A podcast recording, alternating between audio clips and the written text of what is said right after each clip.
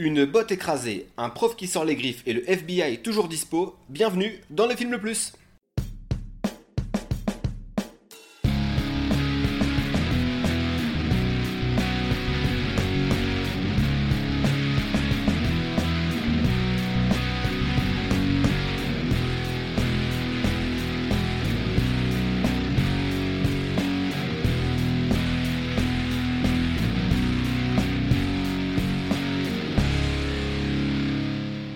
Bonjour à tous, bienvenue dans Le Film Le Plus, podcast ciné qui nous permet de découvrir ou de redécouvrir certains films, qu'ils soient bons ou mauvais. À mes côtés, j'ai le quarterback du lycée, Aurel. Eh, salut Salut Aurel. Euh, le nerd, Alex. Salut Comment il va celui-là là? Moi ça va. Et euh, bon, bah, myself, hein, la reine du bal de promo. Euh, évidemment, La plus belle. euh, la plus belle, euh, la plus belle euh, du bahut. Ça. Bon, comment ça va les gars? Vous avez passé de bonnes fêtes? Très très bien. Très très bien, sauf que tu nous as eu une petite, euh, Oui, j'ai eu un petit. Covid. un petit contretemps, on va dire. Ouais, non, sinon, c'est pas reposant comme vacances, hein, finalement. non, on fait que bouffer et... Oh putain, j'en peux plus, là. Ça y est, je me suis remis au sport, euh, je suis chaud. T'es chaud patate? Ah, je suis chaud, là, ça fait un jour. Euh, non, il y a besoin, là, c'est c'est terrible. Tu le sens que tu mets plus de temps à te déplacer, c'est... Non, non, mais du coup, ça m'a ça m'a bien manqué, tout ça. Bon bah les gars, ravi que vous soyez, euh, vous ayez passé des super fêtes, hein, notamment toi Alex. Euh, vous le savez, on commence pas notre célèbre émission par notre non moins célèbre top 3. Euh, je vais vous demander aujourd'hui quels sont vos euh, votre, votre top 3 pardon, des meilleurs tueurs de films, plutôt tueurs dans les films. Bah écoute, je vais commencer parce que c'est ma spécialité. En 3, je vais te mettre Charles Liray, aka Chucky, la poupée. Bien sûr. Que, que- que j'adore. En 2, je dirais Frank Zito, le tueur en série de, de Maniac, euh, dont j'ai déjà parlé, hein. Euh, joué par euh, Joe Spinell, que je trouve extraordinaire euh, dans, dans le film. Et en 1, pas original du tout, je vais vous dire Michael Myers, qui pour moi est- surclasse tous les, tous les serial killers de tous les films. Ah, carrément. Ouais, ouais, c'est Ma-. Mike Myers quoi. Mike Myers, c'est On celui on qui- n'avait pas dit qu'on en parlait plus de ce mec-là? Bah tu, bah, tu parlais de tueur de film, c'est un tueur de. c'est- Il a tué le cinéma, le mec. Mais non, oh là là. Les mauvaises langues là, c'est incroyable. Et pour toi Alex? Euh, moi en troisième, euh, Jigsaw, parce que j'adore euh, les deux premiers sauts, je les trouve vraiment euh, sympas. Après, Hannibal Lecter, un classique, m'a toujours fait flipper. Et en premier, Patrick Bateman de American Psycho, incarné par Ah. Christian Bale. Christian Bale, très bien.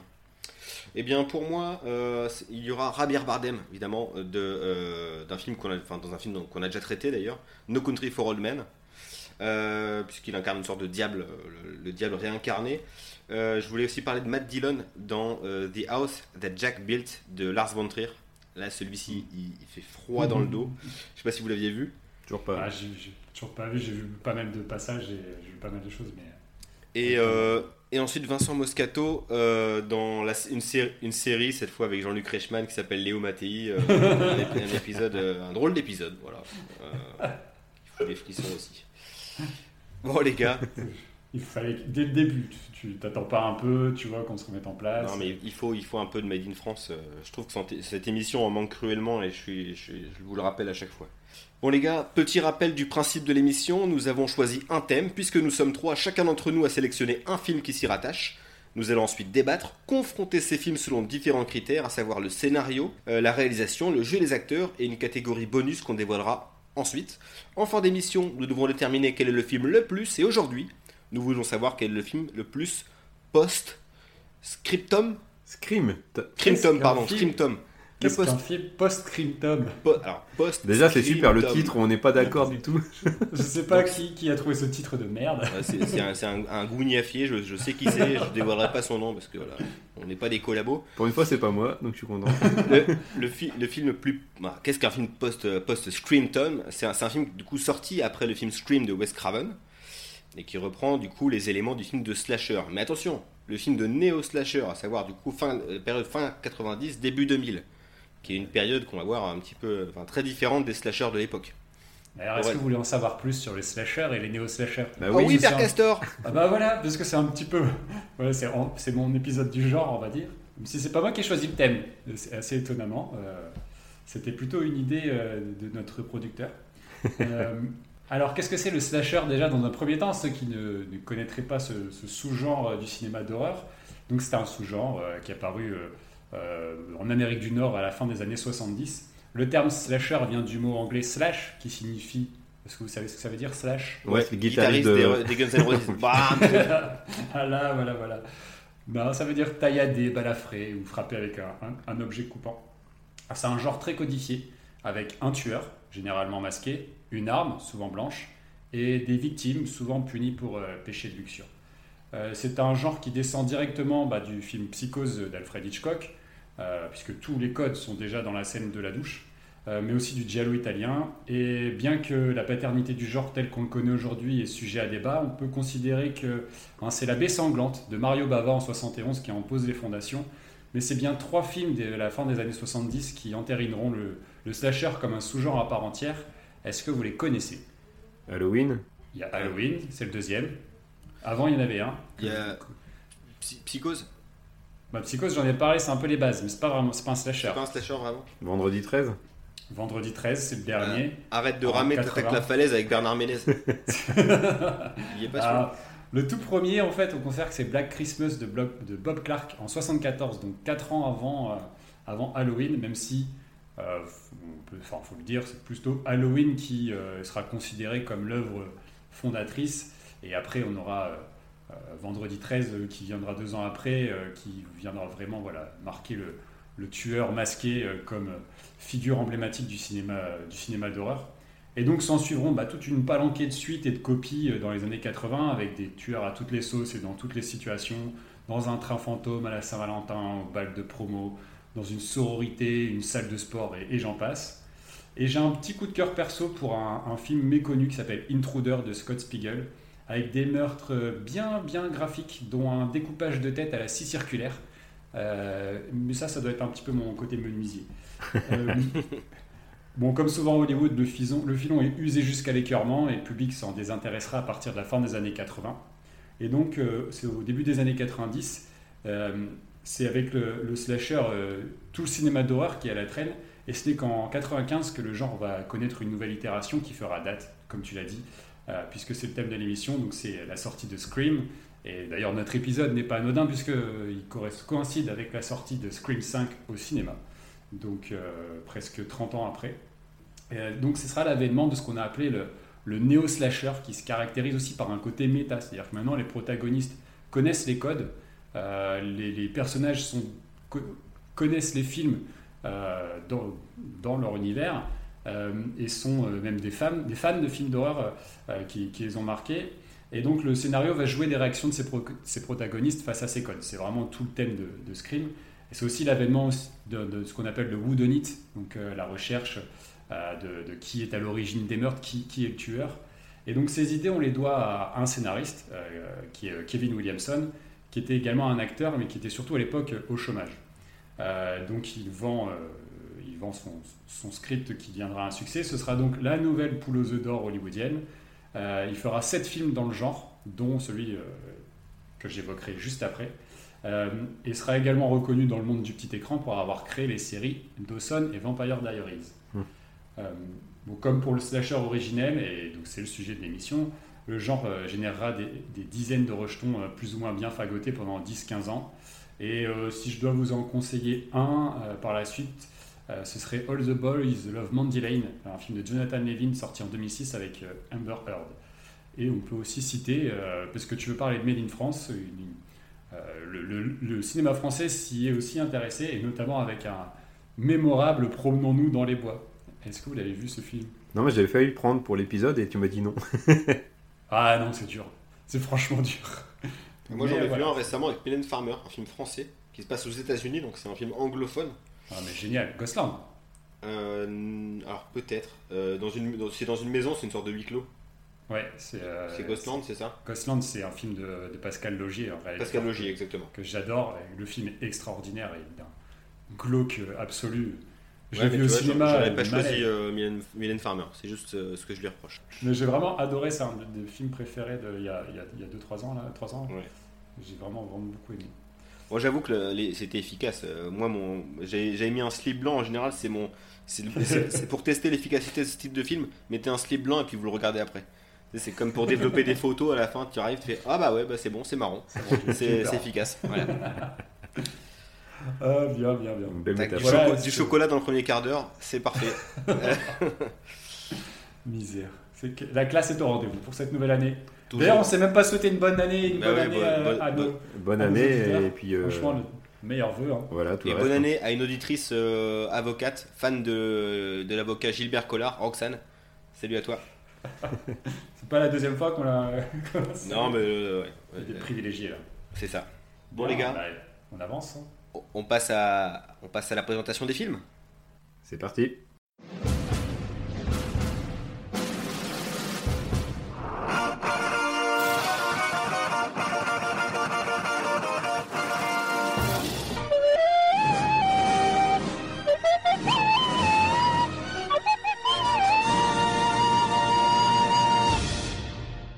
On commence par. Bah, par moi, encore Par- une fois. Allez. Euh, je vais donc euh, vous parler de Souviens-toi l'été dernier, I Know What You Did Last Summer euh, en version originale. Donc, bah, c'est un film sorti, un film américain sorti en 1997. euh, suite au succès de Scream, donc c'est la Columbia qui vient engager Kevin Williamson, dont je vous parlais juste avant, pour adapter donc le roman I Know What You Did Last Summer de Lois Duncan à la sauce néo-slasher. Il ne restera pas grand-chose au final du roman. C'est surtout une production euh, signée euh, Neil H. Moritz, dont on reparlera probablement juste après. C'est un producteur de bon goût à qui on doit euh, bah, le film suivant, mais aussi plein d'autres douceurs fleuries telles que Volcano, Sex Intention, Fast and Furious, Triple X, Torque, The Schools, Furtif, ou encore, ou encore, Torque. Click, Quel Click. film? Un clic et Torque. Clic, avec ah Adam bah clic, Sandler. voilà. C'est pour toi, Alex. Torque, j'adorais le sous-titre, la tagline c'était Torque quand la route s'enflamme. Ça, C'est tellement efficace. C'est mortel.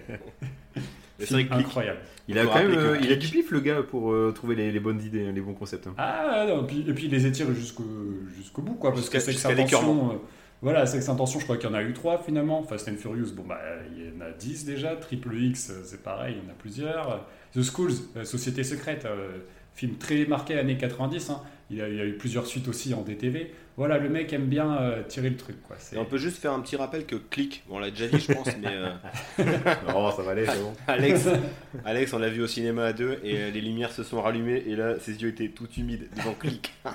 Il avait chialé le mec à la fin du film. Bon, eh, Avec ça remonte, hein, il, y a, il y a un petit moment déjà. Mais oui, non, ce film, il m'a marqué, je l'aimais bien. euh, Ouais, j'ai c'est vrai, bon t'étais enfant, t'étais enfant, il avait 25 ans le mec. C'est ça, c'est ça. Mais il veut se le garder pour les films de télécommande. Euh, euh, je vais pas parler du réalisateur, donc c'est un. euh, le film est signé euh, Jim Gillespie, qui signera ensuite bah, deux autres slashers, Detox avec euh, Sylvester Stallone en 2002, enfin, qui, qui avait signé déjà en 2002 Detox, Venom en 2005 avec Method Man, et, non, qui, et qui, qui est loin de, de m'avoir laissé un souvenir impérissable. J'ai dit une connerie, donc Detox est bien sorti après, après Souviens-toi l'été dernier, mais au pire tu couperas Alex. Non, je laisse, Euh, tu te démerdes. Chacun. Au casting, on, bah, on retrouve les futures stars de l'époque. Jennifer Love Hewitt, déjà connue euh, pour La Vie à 5, et qui s'enfermera ensuite dans le fantastique pour ménagère avec la série euh, Ghost Whisperer. Oh, oh, oh, Euh, quoi, quoi, ménagère? Il est fou lui. C'est nul. C'est- Qu'on se le dise. Moi j'adore son doublage, pas euh, français. Ah, c'est horrible. C'est affreux, quoi. Je pourrais presque l'imiter, mais bon, je ferai peut-être voix- en fin d'émission. Oh, de toute façon, une série fantastique qui passe euh, l'après-midi à 16h30, euh, tu sais déjà qu'il y a un problème. Ah ouais, et Code Quantum, c'est pour les, c'est c'est un truc de cochon ça? Bon, ça Ok. passait plus tard, non? Et X-Files? C'est pas. Comment tu dis? Non, rien. X-Files, c'était le soir, c'était euh, c'était en prime time. La trilogie du samedi, quand même. Bah, il, il me sou- je- je- il me semble me souvenir que lorsque j'étais au, au chômage, je me suis bouffé Code Quantum en plein après-midi en slip. Euh, aucun problème, euh, je vois pas le Ah, problème. mais c'était c'était les rediffs sur le, sur le câble. Oui, oui, oui. À des, chaînes, des, quelle chaînes, des chaînes obscures. On retrouve également euh, bah, Sarah Michelle Gellar, future Buffy contre les, vampires, qui apparaîtra aussi bah, dans Scream 2, dans Small Soldiers, et oui, c'est la voix des Wendy Dolls, et qui fera ensuite aussi une petite carrière dans le fantastique, euh, dans The Grudge, euh, Southland Tales, ou encore la saga Scooby-Doo. Euh, on y retrouve également Ryan Philippe, qui retrouvera bah, Sarah Michelle Gellar dans Sex Intention, et qui aura lui ensuite du mal à sortir de la série B malgré un rôle principal dans le magnifique film Antitrust, LOL. Tu parles de Ryan Euh, Philippe là? Ryan Philippe, ouais. Carrière compliquée quand même. Oh, colli- collision. et euh, le film de Eastwood, Mémoire de nos pères quand même. Mais enfin, récemment. euh, Ah ouais, non. Récemment, non, il a fait, il a fait des, des saucisses là, ouais. Alors, en parlant de saucisses, il y a aussi Freddie Prinze Jr., euh, futur époux de Sarah Michelle Gellar dans la vie, et euh, qui retrouvera d'ailleurs sa femme dans Scooby-Doo, ou encore euh, dans le chef-d'œuvre Elle est trop bien. Euh, et puis voilà pour, le, c'est pour le, le casting, avec une mention spéciale pour un tout jeune Johnny Galecki, encore loin de son rôle de Leonard dans Big Bang Theory. Le film a coûté 17 millions de dollars, il en rapportera 72, euh, ce qui générera bah, les inévitables suites dès l'année suivante, avec, souviens-toi l'été dernier, 2, avec toujours Freddie Prinze Jr. et Jennifer Love Hewitt, qui vaut surtout euh, pour l'apparition de Jeffrey Combs, le héros de Reanimator, et pour un Jack Black avec des dreads. Puis une suite tardive en 2006 euh, qui sortit directement en vidéo et qui ne vaut vraiment pas la peine d'être regardée.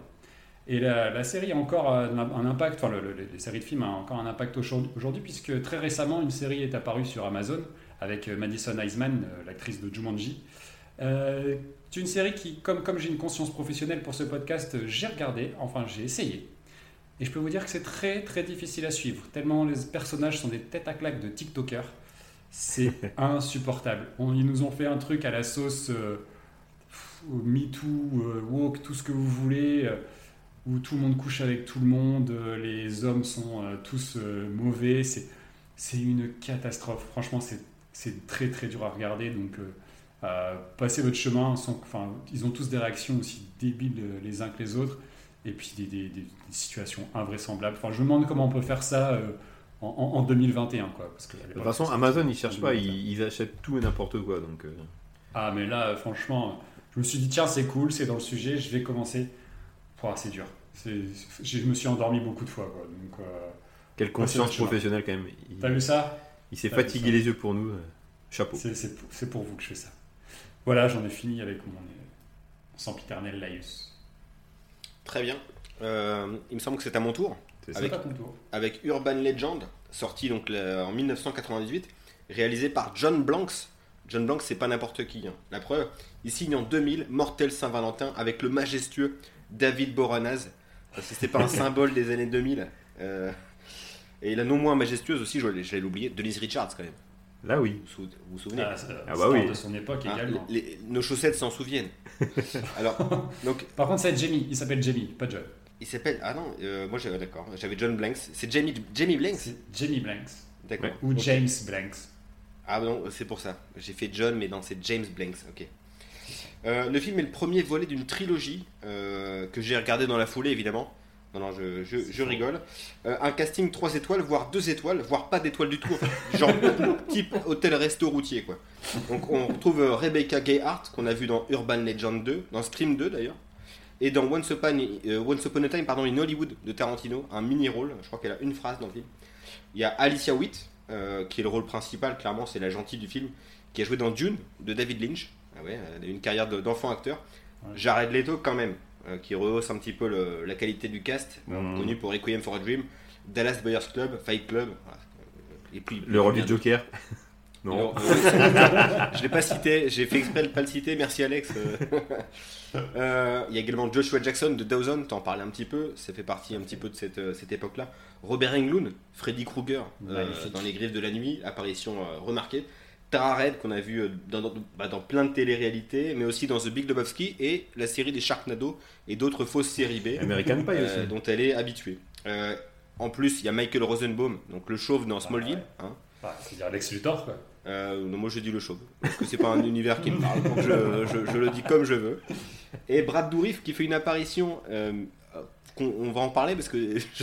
pourquoi?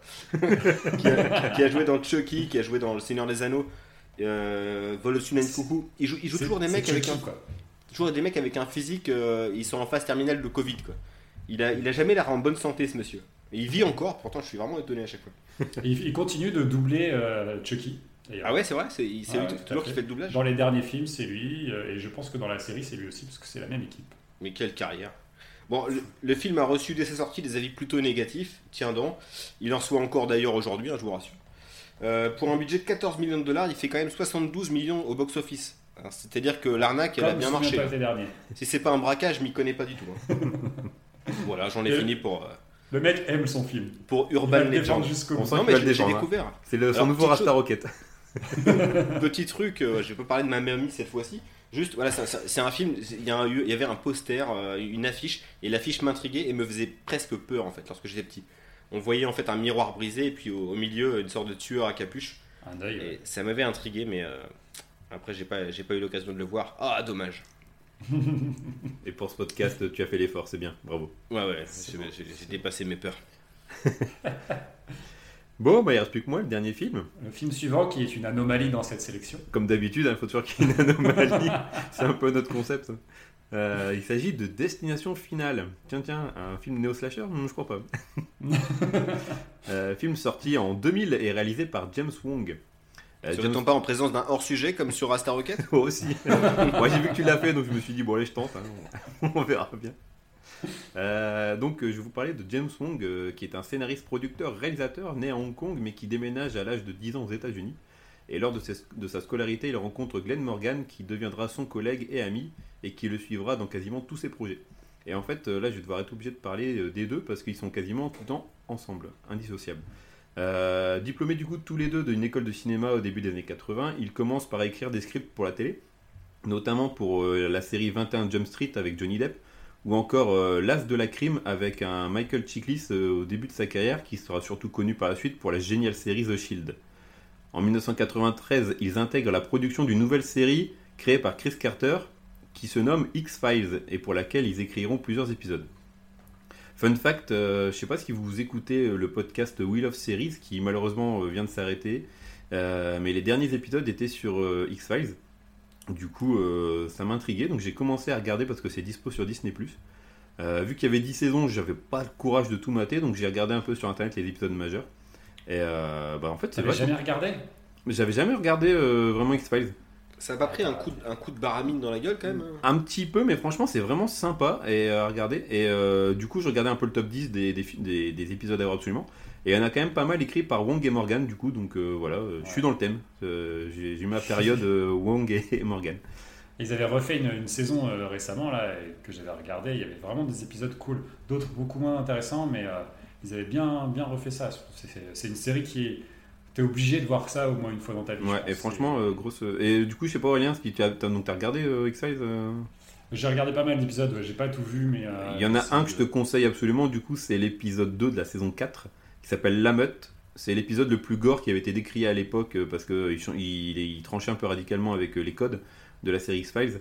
Et ça a un esprit un peu la colline à des yeux. Du coup, Ouais, euh, je pense euh, l'avoir vu. Mais tu sais que je lisais même les, les nouvelles euh, X-Files quand j'étais petit. C'était quoi, lisais le- pas M6. c'était quoi le magazine qu'on avait là euh, C'était toute cette période-là euh, truc des ovnis, euh, là, on avait un petit pins. euh, Oui, oui, oui, oui. Comment ça s'appelait? Ah, j'ai un trou. Je l'ai, retrouvé il y a pas longtemps. J'en avais encore. Ah, c'était fou. Euh, Quelle période n'empêche, c'était vachement. c'était, euh, ouais. Vraiment cette période-là, ouais. A avant internet, du coup, tu croyais à plein de trucs comme ça, Roswell et tout, ça faisait flipper tous ces trucs-là. X-Files, moi, c'est m'est passé un peu à côté. Moi, je me souviens d'un épisode. on était petits, hein, enfin moi je me souviens que ça me faisait flipper, Il y avait- rien que la musique elle m'angoissait. qui rentrait dans les oreilles, les petits asticots là, qui, euh, qui ruinaient les cerveaux des gens. Moi, je sais pas, c'est le seul truc Ouais. dont je me rappelle euh, de X-Files. Moi Ouais, c'est surtout cette musique et le, le remake euh, techno euh, que j'avais acheté en CD de titres à l'époque. Ah oui. De Robert Eh ben, Miles.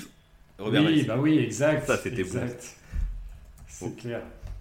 Donc voilà, euh, petite discrétion finie. En plus d'écrire pour X-Files, ils écriront aussi pour une autre euh, série de Chris Carter, euh, Millennium. Mortel aussi, cette série d'ailleurs. Millennium, ça, j'ai par pas contre, vu. j'ai vu. Avec c'est Lance Henriksen, l'acteur principal. Oui, tout à fait. Génial. Ça Qui passait ressemble sur à- France qui 2 ressemble un très peu à tard. Roy euh, Scheider. la nuit. ouais. Ça passait à, à minuit, euh, en deuxième ou Minuit, troisième ouais. partie de soirée. Ouais. Mais en cette fin de mille et mille et mille et millénaire, ça c'est c'est pour les... Donne-moi une bonne raison de fêter ce nouveau millénaire. Mille millénaire. Ah, il a la bonne référence. Hein. BO Taxi 2. bravo. Ouais, BO Taxi 2. De, de rien. Wong et Morgan ne résistent pas à l'appel du cinéma et décident alors de réaliser Destination Finale sur une idée originale de Jeffrey Reddick, euh, idée qui était à la base prévue pour un épisode d'X-Files, comme quoi tout se recoupe. On retrouve du coup au casting euh, Devon euh, Sawa, également connu pour ce rôle de fan hardcore d'Eminem dans le clip Stan. Ali Larter. Ah, c'est lui Ouais, c'est lui, ouais. Ali Larter, qui jouera plus tard dans la série Heroes. Son William Scott, l'inoubliable Stifler d'American Pie. Ou encore Kerr Smith, vu dans Dawson, lui aussi. Comme quoi, c'est tout ce petit monde, euh, il devait bien être Ah pote bah, et... Série de Kevin Williamson. Ouais. Que le mec, à la base de, de cet épisode, hein, on peut le dire. Et pour un budget de 23 millions de dollars, le film en remportera 113 millions. Et ce, malgré des critiques très mitigées. Donc quand même, là, je, je, je gagne la palme du budget et... Ah, du, de- Et du de box la office. rentabilité. Ouais. La rentabilité, je crois pas. Euh, 14 millions, 72 millions. Euh, en termes de ratio, je crois que je suis au-dessus.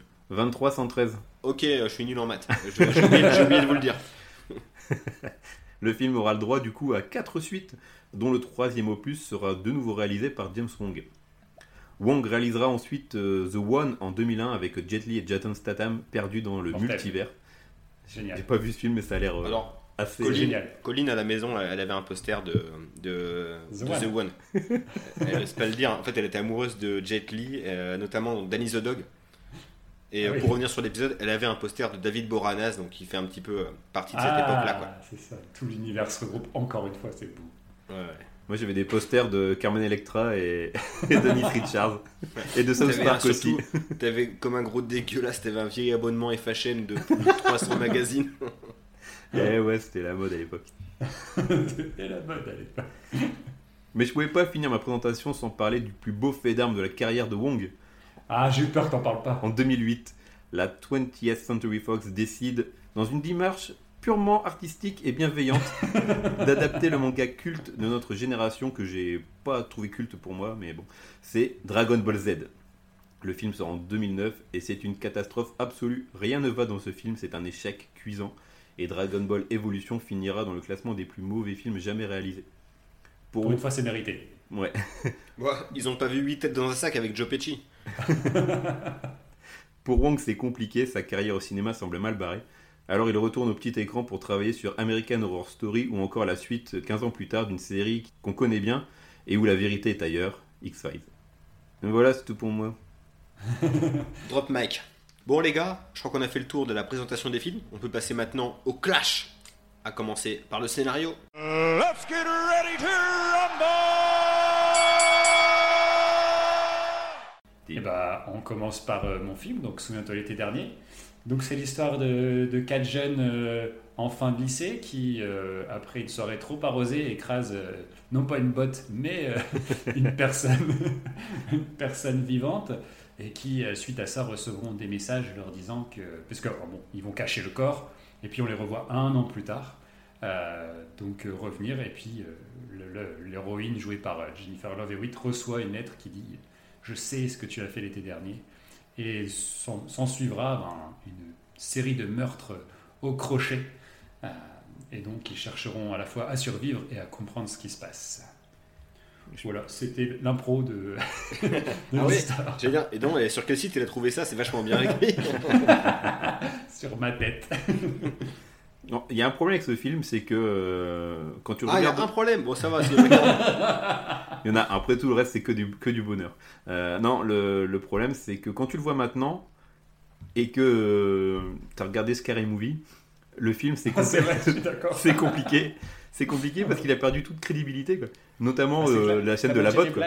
Ah bah oui. On a T'as écrasé une botte. Scary Movie, ça vient de là. Ouais. Alors moi, je, je suis complètement frais de tous ces trucs-là parce que Scary Movie, je l'ai vu, mais sans vraiment regarder, et je m'en souviens pas du T'as tout. pas le DVD de Scary Movie qui est l'un des meilleurs DVD qui existent Oui. Euh, ça va l'enflammade là? Ah non, non, Euh, non, non, là Aurélien, Excusez-moi, excusez-moi de préférer les As à vos, à vos abrutis de trucs derrière là. Non. C'est pas tant le film, c'est pas tant le film, c'est que le DVD, l'interactivité du DVD, c'était vraiment euh, genre Ils avaient tout mis Et c'est Studio Canal qui l'avait fait, donc ils avaient mis Ah les moyens et C'est- tout. Vous Il y avait du des- DVD euh, lui-même. Ah, du- vraiment de l'interactivité, il y a des bonus cachés, tu, vas, tu dois ouvrir des casiers et tout, t'as des. ah, Enfin, plein de featurettes, je me souviens, ouais, c'était vraiment un- le DVD qu'il fallait avoir. Quoi. Ah, C'était un peu comme le CD de 2001 Dr. Dre, dessus tu avais des clips et des boulards en fait. Donc euh, parental advisory euh, important, important là, ouais. Et pour en revenir du coup au parallèle, oui, parce qu'il y a, y a plus. Bon, comme ça, on va écarter euh, Scary Movie tout de suite. Oui, c'est fait. Mais ouais, en le revoyant, j'ai eu la même réaction, donc euh, l'écrasage de la botte, quand elle se met à tourner euh, euh, en disant Qu'est-ce que tu Ouais. attends? Je pensais, je vais zapper ce truc. Ça, en fait, c'était tellement une blague pour moi. Et puis, le, quand, il est, euh, euh, quand il sort de la douche et qu'il a une photo et qu'il écrit I know, Oui. et que dans Scary Movie, on voit une photo d'un petit zizi à la place, ça Ouais. ça m'a beaucoup En fait. fait, Scary Movie, ils avaient compris parce que c'est marrant, c'est que tu dis que les néo-slashers ils jouent des codes, mais Scary Movie, ils ont joué des codes des codes. Oui, oui. Et, euh, D'ailleurs, le, et le premier Scary Movie, pour ça, il est, il est génial. Et, euh, il se moque de Scream et de Souviens-toi Ouais, l'été dernier. Et, donc, et je me sens tellement, tellement à l'écart là. J'ai l'impression d'être dans une cour de récréation. Il y a un cercle d'amis. Ils parlent trop de trucs. Ils, ont, ils, ont, ils sont trop, trop en mode pote. Et moi j'arrive derrière. Je fais Ah ouais, ouais, moi aussi. Non, non. J'ai aucune référence. Je connais rien à ce qu'il raconte. Ah là là. je vous jure que j'ai aucune ref euh, liée à Scary Movie qui me viennent à ce film là. En fait, De- de- du coup, j'ai peut-être du coup le regard le plus neutre. Bah oui, c'est ça. C'est pour ça, ça, moi, le ça. film, j'ai eu du mal parce que je m'attendais tout le temps à, à une vanne ou un truc qui, qui débarque. Quoi. Et en fait, non, pas du Et, tout. euh, Mais euh, C'est le, le premier degré. et, euh, D'ailleurs, le, le Scream, elle a- le, le- le script de Scream, euh, écrit par Kevin Williamson, s'appelait à la base Scary Movie. oui, c'est vrai. Que- et c'est devenu une parodie. Alors, sachant que Scream est déjà parodique, quelque part. C'est c'est- c'est là que c'est- c'était un peu, un peu fou à l'époque. quoi. Est-ce qu'on peut parler un peu de, de Scream qui a quand même donné l'idée à ces films là quoi? Scream, Scream, en effet, tu dis qu'il est, il est parodique. Mais c'est une parodie un peu plus acerbe. Et, puis, c'est un film méta, en fait. C'est un film qui est conscient des codes qu'il utilise et qui, qui en joue. Et c'est là où le film était intelligent. Il a complètement relancé le genre et, euh, de manière générale. C'est-à-dire que euh, tu, tu, tu- c'est pas seulement les néo-slashers, c'est-à-dire que ça a relancé aussi euh, euh, Halloween notamment, puisque donc dans le film, dans Scream, euh, ils regardent à un moment donné Halloween et euh, ils sont tous au- autour de la télé à regarder Halloween. Et, quelques temps après, très peu d'années après, sortira au cinéma euh, Halloween 20 ans après, qui reprendra lui les codes du néo-slasher avec un body count, donc avec un nombre de morts hyper limité. Je l'ai revu assez récemment. Mais alors c'est un, un film qui, moi c'est un peu mon entrée, c'était Halloween 20 ans après. C'est le premier film que je suis allé voir, film d'horreur que je suis allé voir au cinéma.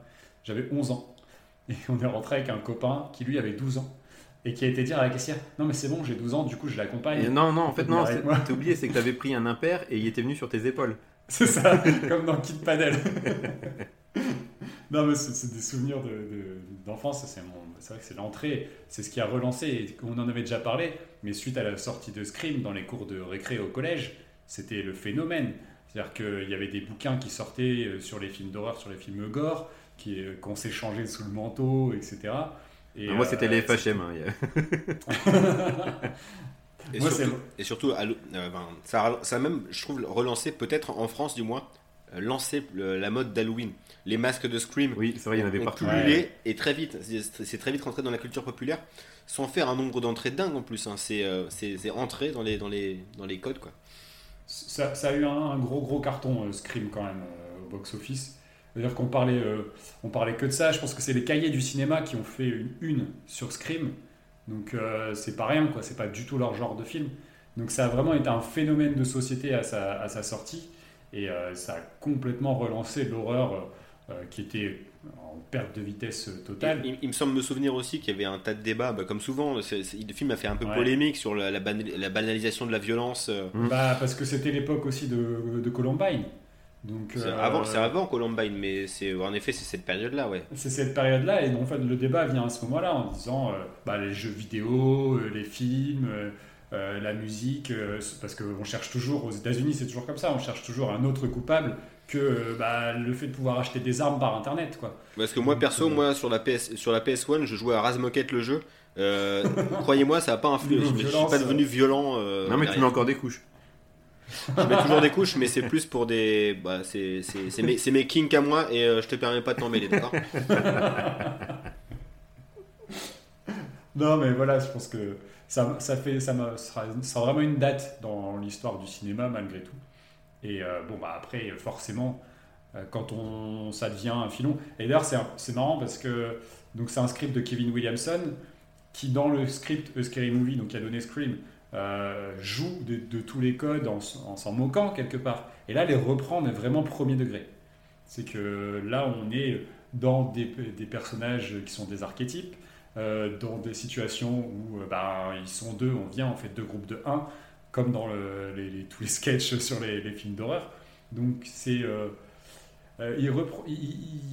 il, baisse un peu en qualité d'écriture sur ce film-là parce que finalement, ben, il reprend les, les mêmes codes, quoi. Mais on- il fait ce qu'on lui demande à un moment donné et euh, bon, ça marche malgré tout un peu moins. Je pense que les personnages sont parfois euh, un peu tête à claque, euh, pas super bien écrits. Mais ça, c'est pas une volonté de les rendre tête à claque? Bah, souvent dans ces films-là, dans slasher, c'est un peu ça. C'est Parce que, que, du coup, t'es pas, pas triste de les voir disparaître. Limite, c'est Oui, presque une libération. Ouais, c'est de la chair à canon pour le film. il y a toujours. Bah, de toute façon, quand tu vois le sportif et la blonde, c'est de la chair à canon, clairement. Il y a le nerd aussi au début, qui est joué par Johnny Galecki, justement, qui joue un petit peu ce rôle-là, et qui, qui est la première victime. Donc oui, tu as, toujours euh, besoin d'avoir cette chair à canon, et les personnages un peu plus purs euh, euh, qu'on voit, bah, qui sont Jennifer Love Hewitt et Freddie Prinze Jr., euh, qui, qui, eux, bah, on peut le dire, à la fin, survivent. Quoi. Euh, Oh, le spoil. ouais, voilà, c'est pas. Mais ce, ce qui, ce qui est surtout dommage pour moi dans le film, c'est que, comme je disais en intro, euh, c'est aussi souvent des films de ce qu'on appelle des whodunit, donc qui, qui est le tueur. Un peu, c'est Scooby-Doo, hein. c'est clairement, euh, c'est clairement ça, c'est qu'à chaque fois on pense. Et non, c'était le gérant du train fantôme. c'est c'est sur le- toujours ça. C'est un vieux monsieur sous, sous la, sous la capuche. Et Toujours là, un c'est vraiment vieux monsieur, quoi.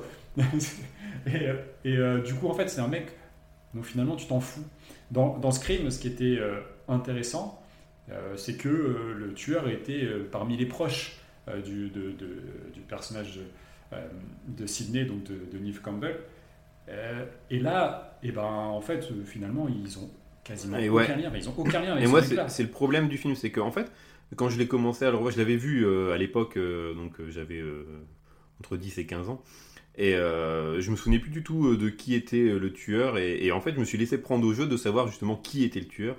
Et euh, j'avais toutes mes petites théories. D'abord, je pensais que c'était de Big Bang Theory parce qu'il avait vu le, le truc et du coup, ils en jouent. Et du coup, j'avais ma petite liste en disant bah c'est lui, c'est lui parce que j'imaginais un truc justement comme un Scream où tu t'avais euh, la personne, c'était quelqu'un du groupe. Et qu'au plus l'avant, plus l'histoire avance, et puis là il voit la sœur du, du gars qui est mort, machin, et ça part de plus en plus. C'est un peu, enfin franchement, j'ai pas vraiment compris euh, l'hi- l'histoire sous-jacente. Et euh, c'est ça qui est dommage en fait dans ce film, c'est que ben, en fait c'est une histoire qui a rien à voir à côté. Et le mec à la fin, quand tu sais que c'est le tueur là sur son bateau, mais ça n'a aucun sens, ça, ça, ça comme un cheveu sur la soupe. Et euh, j'étais un peu deg parce que euh, je m'attendais pas à ça comme, comme, comme fin. Et du coup, ben, j'étais un peu, ouais, un peu déçu sur ce, sur ce dénouement. Bah J'ai non, l'impression justement, qu'il- il te ouais, mène en bateau le film, c'est. euh, Eh bah ouais, Joli. en bateau, ouais. et ouais, et il te met une carotte énorme. Bah ouais, non, mais c'est c'est- c'est des tueurs en série, c'est illogique. euh, C'est parfois c'est illogique. Enfin, euh, moi je trouvais ça bien parce que justement tu fais tout ton enquête et à la fin, bim, dans ton cul. Euh, bah non, ils ont aucun lien de parenté, ils se connaissent pas. Moi j'ai trouvé ça bien. Ah, t'as bien Ouais, aimé cette partie? Bah justement ouais c'est. euh, c'est- c'est- moi j'ai pas trouvé ça. Enfin, le film euh, c'est autre chose. Il est- il m'a déçu pour plein d'autres aspects. Mais sur ça, j'ai fait. euh, je sais pas, j'ai trouvé ça stylé. euh, bon, euh, bah les couilles, euh, ils ont pas de lien. de- Enfin, il n'y a, pas- y a pas un mystère, c'est pas un Scooby-Doo justement. Dans lequel joue d'ailleurs euh, Sarah Michelle Gellar et, Et Freddie et- Prinze et Jr.. Euh, non, non, j'ai trouvé ça, j'ai trouvé ça plutôt pas mal. Après, il y a quand même toujours Ah, ces, ces clichés typiques. Il y a quand même peu de chances qu'il y ait autant de mecs en ciré, surtout qu'il fait super beau le jour du défilé là. Et, Oh là, t'as jamais été, euh, t'as jamais été en Bretagne, toi? Je m'attendais à vivent sur la partie euh, Côte d'Armor. euh, les mecs en ciré, euh, ça pullule. Jaune ou à rayures? Les deux, les deux, les deux, les deux, mon capitaine. Non, les deux. Mais tu vois, tous ces trucs-là. Et euh, il y a. il y a- ouais, Et il y a- à Saint-Malo, tu peux, plaquer, tu peux plaquer un mec à tous, tous les quarts, tous les quarts d'heure. Tu fais, c'est lui. Mais euh, tu, tu- après, tu, tu te démets l'épaule au bout de, au bout de deux heures. Le pauvre vieux monsieur d'ailleurs dans, le- dans le film. Ah oui, oui, qui a demandé. il- Ouais, faut, rapp- faut rappeler qu'à un moment donné, il y a un vieux monsieur avec un ciré qui se fait, qui se fait plaquer par Yann Philippe euh, sur le port. Il y a un Ouais, autre truc qui m'a vraiment. Un autre truc qui m'a vraiment marqué dans, dans le scénar, c'est euh, les, les proportions qui sont complètement euh, abusées sur. euh, qui sont vraiment pas les mêmes. Le mec euh, de Big Bang qui se fait choper à la faucille, euh, l'autre qui. qui Au euh, crochet, au c'est cro- du crochet. Au crochet, ouais. Euh, l'autre qui. euh, une tentative de meurtre euh, avec la bagnole qui essaye d'écraser. Et Sarah Michelle Gellar qui se fait couper les cheveux en pleine nuit. Vraiment. en termes de proportion, de violence. Et voilà. en fait, le coupable, c'était Franck Provo.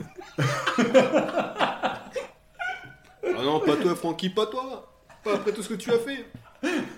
J'avoue que je me suis, j'ai eu la même réaction en disant mais, pff, en fait c'est nul. Ils Le se vraiment plus dans le d'idées, quoi. placard pour couper euh, les bon, les cheveux. ouais. Bon, allez, vas-y, ça passe. On va pas la tuer tout de suite. Vous voulez un soin. Vous voulez un soin Ouais, non mais en fait j'ai j'ai l'impression aussi que bah, euh, comme euh, comme dans Scream où ils sont conscients des films qui ont existé, là il veut rendre hommage à pas mal de films et du coup le mec se crée euh, plusieurs situations pour créer des scénettes qui sont des hommages. Tu parles de la voiture avec Ryan Philippe.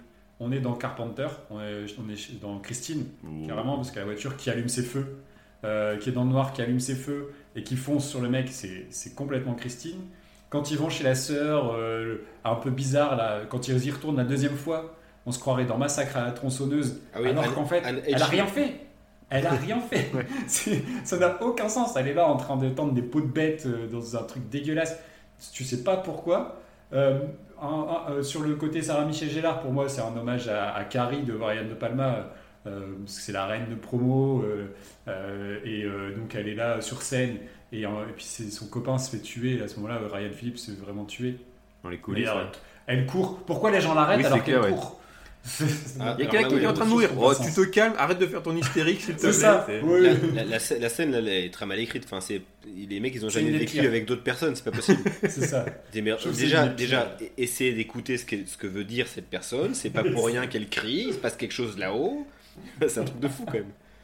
Ouais, Il y a plein de, y a- y a quand même des grosses incohérences. euh, le, le coup des, des crabes euh, dans le dans le coffre aussi. Et pourquoi après, Ouais. juste après, ils reviennent, le coffre est nickel. Comment c'est possible euh, Ils Mais sont pas va. allés à l'éléphant bleu, les gars. le- euh, le, coup, le coup des crabes dans le coffre, euh, encore une fois, c'est lié à la Bretagne. C'est des vannes qui se font beaucoup en Bretagne. Moi, je pense que c'est euh, euh, le mec s'appelle en vé- vérité Le Cloarec, le scénariste. je vois que ça. Kevin Le Cloirac. C'est un hommage euh, au film euh, au- à la Bretagne, ce film. Ouais, je vais, peut- je ça- vais ça mettre, je vais des cirés, des crabes dans des coffres et on va bien rigoler. Bah, bah non, bah non, ça suffit pas. Ah, mais quand même, le mec, c'est un sadique. C'est-à-dire que le gars, il fait ça parce qu'il a un mobile, il veut se venger euh, de ce qu'on a fait euh, à, à- quoi, à sa, à sa fille. Pour se venger, ou, enfin, tu vas chez les flics et tu dis euh, le truc et puis ils vont en prison. C'est déjà une alors- belle vengeance, quoi, déjà à la base. ou juste tu les butes. Oui. Et encore que là, finalement, euh, ils, ils arrivent après, quoi. Enfin, en fait, ça n'a pas de sens. Oui, non, ça n'a aucun sens. hein. Rien rien n'a de sens. Et, euh, et- et voilà. Enfin, après, euh, au finalement, en voulant euh, jouer sur les clichés, tu retombes dans les clichés de- du, du film d'horreur. Et là, bah là, t'es es dans les sketchs de, des Nous c'est nous. Tu te rappelles le, le sketch Scream de- des Nous c'est nous euh, avec la main à la fin où ils sont cinq et ils chantent une chanson. Je suis le pouce vengeur. Ça, je, Non, je suis le pouce mouse. Je suis l'index. Ah, latex. merde. Je suis l'index sur la Je tête. suis le majeur. vengeur. Et moi l'auriculaire. C'est c'est l'annulaire sanguinaire et moi le réculaire. Voilà, ça, c'est ah ouais, c'est quand il dit Ça va, oh, Pierre, moi, t'es je ou un trésor dans le Je, grenier. je ne l'ai pas. Voilà, voilà. Vous rechercherez, c'est soit euh, Scream S apostrophe euh, euh, C R I M E ou alors The End euh, H A N D. Euh, je pense que ça doit être encore trouvable. Enfin, ça, ça a fait notre adolescence, euh, ce, Ouais. ce genre de sketch. Qu'est-ce qu'on l'a poncé cette cassette? Ah ouais, ouais. Enfin bref, voilà. Donc tout ça pour dire que euh, bah, c'est tellement bourré de clichés. Ça, ça, veut, ça se veut de l'hommage finalement. C'est ça, ça écrit du cliché quoi. Puis il y a plein de trucs qui vont pas. À la fin, déjà le bateau, il y a combien de portes dans cette soute là? C'est. euh, Elle est, c'est, c'est incroyable. euh. Ah, faut en parler à un expert Euh, en Bretagne. Est-ce que les bateaux ont beaucoup Mais, de soutes comme ça? mais merci Aurel, merci de me tendre la perche. Mais c'est quoi ces conneries, Alex? Enfin, t'as t'as déjà voyagé un petit peu en France, bordel Tu sais qu'il y, a- tu sais qu'il y a plein de portes sur les bateaux, bordel, non? Non mais et puis euh, à la fin, les flics ils vont quand même faire le rapprochement entre les deux survivants et puis euh, tous leurs potes qui sont morts dans dans la soute et gardés dans le sel. Dans les glaçons, c'est des glaçons. C'est des glaçons, Des glaçons en, en latex. Enfin bref, il y a. Ouais, Bon, après, Comme- c'est des flics bretons, hein, pas non plus des. c'est pas, des fusées, les mecs. hein. Bon, je crois qu'on a fait le tour sur. euh, ouais, c'est bien. hein. C'est Ouais, bien. Ah. Là, une belle feuille de, une belle feuille de PQ, euh, ce scénario-là. Allez, on passe au suivant. Allez. On passe au scénario de Urban Legend, ou Légende urbaine, comme on dit du côté de Montréal. Alors, accent euh, à moitié foiré. hein. Euh, Ouais. alors, alors, le scénario de Urban Legend. Donc, dans une université, des étudiants suivent un cours consacré aux légendes urbaines. Un jour, une étudiante se fait buter dans sa voiture par un mystérieux inconnu. Seuls Nathalie et Paul, euh, incarnés donc par Alicia Witt et Jared Leto, croient en l'existence d'un tueur en série qui tue selon des légendes urbaines, qui les imitent. D'abord marginalisés par les autres étudiants, une succession de crimes vont peu à peu confirmer leurs intuitions. Waouh. Joli, très très bien résumé. Qu'en avez-vous pensé? Euh, J'aime bien le début. Euh, je trouve que l'idée du beg est pas mal. C'est-à-dire qu'au début, on voit. euh, donc, on suit euh, une- un personnage dans sa voiture. Là, elle s'arrête à Brad la Dourif, station c'est ça service. Et là, euh, c'est Brad Dourif là, à ce moment-là Ouais. qui, qui, Ouais, ouais. qui joue le, qui joue le beg. Et, euh, et euh, du coup, qui n'arrive pas, à lui- qui veut, qui veut le- la faire venir discrètement euh, dans, la, dans la cabine pour la protéger, mais elle pense que c'est un, c'est un psychopathe. T'as vu sa gueule euh, déjà Il fait- C'est Non, ça, mais il fait- voilà, il il, est- est moche, il- donc il- il est psychopathe. Non, mais il est menaçant surtout. Il est extrêmement menaçant. Ouais. Faut qu'il se calme tout de suite, lui. Non? Mais j'ai bien aimé ce côté, justement, l'idée de. euh, il essaye, et on, on joue sur les faux semblants, etc. Et alors qu'en fait, le tueur était déjà dans sa voiture. Ouais, j'ai trouvé, Ça- ça, j'ai trouvé ça vraiment forcé là. Bon, je trouve que ça, pour moi, ça, ça, ça En fonctionne. fait, ils ont dit Ah, il y a Brad Dourif qui nous a dit oui, il faut qu'on lui trouve une scène. Bah, bam, allez, on lui fait, bah, on, on- on lui fait jouer un mec très moche et en mauvaise santé et hyper inquiétant. Bon, bah, d'accord. Première scène du film. Non, j'ai trouvé ça. Ouais, bon, c'est un détail dans le scénario, mais un détail qui compte quand même. Après, euh, tu- euh, vous avez remarqué euh, le nom du personnage principal ou pas? Nathalie Simon? Elle a fait Interville Merci, ou quoi Interville. La, la, la, la. Et vous avez vu que le Jared Leto il s'appelle Olivier Chiabodo dans les versions euh, québécoises. Et la tricherie, la tricherie contre Dax, on l'a tous vu. hein. C'est pour- vraiment pour les gens, les gens des années 90, la tricherie de Olivier Chiabodo. C'était Ah, l'événement. avec, voilà. avec les doigts, le, le, le 3 avec les ça, doigts les doigts dans, les doigts dans le dos pour aider l'équipe de Dax ou de Monde Marsan. Non, Ouais, non, les équipes de du du Fou. Non, il avait juste mis sa main dans sa poche, c'est juste ça, tous les doigts ils passaient pas. Et c'était pour le Ouais, du Fou, ça. les gars. C'est- C'est c'est son excuse. Ah, le puits du fou. Bon, en tout cas, ça, ça a défoulé, ça a défoulé les patients. Bon, pour revenir à Urban Legend, euh, ah, quand même, parler un peu de cinéma. euh, pour moi, le film, c'est vraiment, il remplit, euh, le cahier des charges, il est rempli, euh, toutes les cases sont cochées. Quoi. Le temps pourri, l'orage, le groupe de jeunes branleurs, tout le monde est stéréotypé. Enfin, franchement, c'est le plus L'orage qui cliché. revient souvent. hein. En fait, je trouve que c'est le plus cliché des trois films dont on parle. C'est vraiment la quintessence de ce que, de ce que tu t'attends d'un néo-slasher dans, de, de- de Legend. Ouais, ou d'un slasher même. hein. Ouais. Il n'y a Ouais. pas vraiment d'inventivité. Non, en fait, il, il reprend, il reprend, t'as raison, il reprend, il reprend tous les codes euh, attendus. Il, il reprend même beaucoup de codes de Scream. Tu sais, les, les discussions qu'ils ont, les, les caméras qui tournent un peu comme ça. Ouais. Je sais pas, il n'y a, y a rien de novateur. Et euh, Non. on dirait même que le réalisateur, il a rien compris de ce qu'avait fait Wes Craven. En fait, il dit Ah ouais, je vais faire comme lui, c'est trop cool. Mais c'est sans réflexion aucune, en fait. Il faut pas oublier qu'encore une fois, c'est une production euh, Moritz qui est quand même un, connu pour être un gros beauf à Hollywood et euh, à, à être juste un- là pour faire de la thune. Donc, pour faire de la thune, tu prends une formule qui marche euh, et, tu, et tu, la, tu la recopies bêtement. Et tu mets du cul. Exactement ce que Tu mets du cul. Parce qu'il y a du Ouais, cul un un, peu dessus. peu. Ouais, un, un peu. petit peu.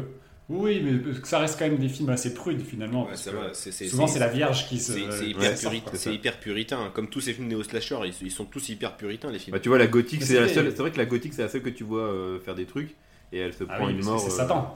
Ouais, c'est une adoratrice de Satan, donc euh, c'est, oui, on, en est là. Mais c'était des reproches qui étaient faits. D'ailleurs, euh, Carpenter a jamais, euh, enfin, a jamais accepté qu'on, lui colle ça, parce que pour lui, on a dit que Halloween était un film puritain, justement parce que euh, finalement, euh, le personnage de Jamie Lee Curtis, qui est un peu le personnage angélique, vierge du film, s'en sort, alors que c'était pas du tout le, le propos. Ce problème, c'est que c'est les- tous les ressucés qu'il y a derrière qui insistent sur ce type de cliché-là. Donc, euh, et c'est souvent les forniqueurs qui meurent en premier. C'est d'ailleurs, euh, bah, dans Souviens-toi l'été dernier, c'est le personnage de, de Ryan Philippe et de Sarah Michel Gellar qui, euh, partiront dans, le, groupe de quatre. Donc, c'est, le problème, c'est vraiment ce qu'on en a fait et ce que c'est devenu. Et là, c'est un peu ça, c'est le personnage un peu angélique qui joue le personnage principal. Et le- alors, le cliché de la gothique métalleuse, c'est quelque chose. Ah ouais, là, ils ont, ils ont, ils ont fait fort aussi. Mais bah, bah, comme dans tous les. Jared Leto qui pense qu'à sa gueule dans le film. Il pense qu'à son truc. qu'à- son journal. C'est incroyable, c'est très très mal écrit. Enfin, tous les personnages sont mal écrits globalement. Euh, Ah, c'est- Et c'est à part moi, ce que j'aime bien, c'est euh, le mec de Dawson, là, le Pacey. euh, dans... Joshua Jackson. Ouais. Lui, je l'aime bien, il est toujours sympatoche. Et du coup, euh, le petit rigolo de la, le petit Ah, rigolo de la bande. de Dawson. Ah, j'aimais bien. J'aimais bien ses, ses chemises moi, quand j'étais. euh, D'ailleurs, t'as- est-ce que tu as remarqué, enfin, Oui, la, ouais, la, euh, le- la, la blague méta oui, oui. Puis pas, euh, pas discrète pour un sou, où ils mettent, euh, il allume autoradio et c'est le, la BO de Dawson qui, qui passe C'est ça. Et il la coupe tout de suite. se regardent. Oups. Bah, ça, j'avais pas la ref et c'est Colin à côté de moi qui m'a dit Ah, c'est la musique de Dawson, c'est marrant. Ah ouais, Euh, Pierre, t'étais vraiment largué euh, pour euh, cet Ouais, épisode. ouais. Ah, j'avais, j'avais pas les outils. Je suis arrivé euh, à poil. tu sais, c'est le, le plombier qui arrive, il y a une grosse fuite. Euh, ils sont dans le camion. Bah, tant pis. Dans, dans Souviens-toi l'été dernier, il y a aussi une référence parce que c'est Kevin Williamson qui a, qui a créé euh, la série Dawson et euh, le- le- l'action se passe à Dawson Creek, euh, quelque chose comme ça. Donc c'est aussi une référence. Et à un moment, dans euh, Souviens-toi les derniers, il dit Eh, c'est urban, il dit euh, Ah, les légendes urbaines aussi. Oui, mais c'était avant euh, Ouais. Urban Legend. donc- Mais tout se recoupe, il y a moyen, il y a moyen de trouver un truc. Non, mais là, vous me reprochez de ne pas avoir vu les trucs, mais à un moment donné, on a, on a- il faudrait plus de, de devis. Moi, j'ai- moi, j'étais sur le big deal. Désolé, désolé, les mecs. sur Athlé Cœur à Vif et le big deal. J'étais sur d'autres canaux. Ah, bah, très, très bien. Bah, si t'as vu Bartley Caralif, t'aurais pu regarder Dawson. Bah non, moi, je préfère, euh, je préfère l'exotisme de l'Australie à vos conneries d'adolescents euh, chiants. là. Qui d'ailleurs, il faut absolument regarder la version américaine, enfin la, la VO de Dawson et pas la VF. La VO est beaucoup plus trash Non, mais et beaucoup moins cucu. T'es en, t'es en train de nous conseiller de revoir Dawson ou C'est quoi ma petite reco. euh, tu crois cadeau. franchement qu'on va se remettre à voir Dawson Non, c'est bien. Non, parce que c'est passé sur, euh, c'était arrivé sur Netflix et on Et- a regardé et avec moi, ma je- femme. Et en Je vous VO, conseille c'est une beaucoup série avec Jean-Marc Thibault et euh, Marthe Villalonga qui s'appelle Maggie. euh, et Alex, oh. En VO, c'est mieux d'ailleurs. Mais pareil, il y a plein d'idées pourries aussi. hein, La flic là qui se prend dans la Blaxploitation. euh, Ah ça sort qui d'où cette idée Brown. Ouais, ça sort d'où cette idée quoi C'est Ah, encore une fois, il veut mettre de l'hommage. En fait, il se dit Ouais, Scream, il rend hommage à plein de films, on va faire pareil. Et, euh, pff, bah ouais, mais bah, ça arrivait voilà, avec euh, les gros sabots et ça ça n'a aucun sens. quoi. Et puis euh, Ouais, tout- bah- on en revient aussi à cette histoire de de ce qui s'est passé avant avec euh, la euh, la- la- l'héroïne et son- la copine qui meurt justement au début du film euh, dans la dans la bagnole. Euh, leur idée de merde, le jeu là, de rouler euh, et de faire des appels de phare ou de rouler sans phare la nuit, mais c'est une idée de merde. Non mais sur- surtout faut rappeler sur le scé- faut, faut rappeler sur le scénario qu'au départ l'intrigue du film elle naît par le cours donné par Robert Englund donc Freddy Krueger Oui, qui oui. joue là un prof Il aussi. qui raconte les euh, les légendes euh, urbaines. les légendes urbaines et euh, Génial voilà, le cours. bah ouais je ne savais pas que ça existait déjà et euh, ça va être super intéressant à, vivre puisque tu bois du Pepsi et tu manges du Pop Rocks.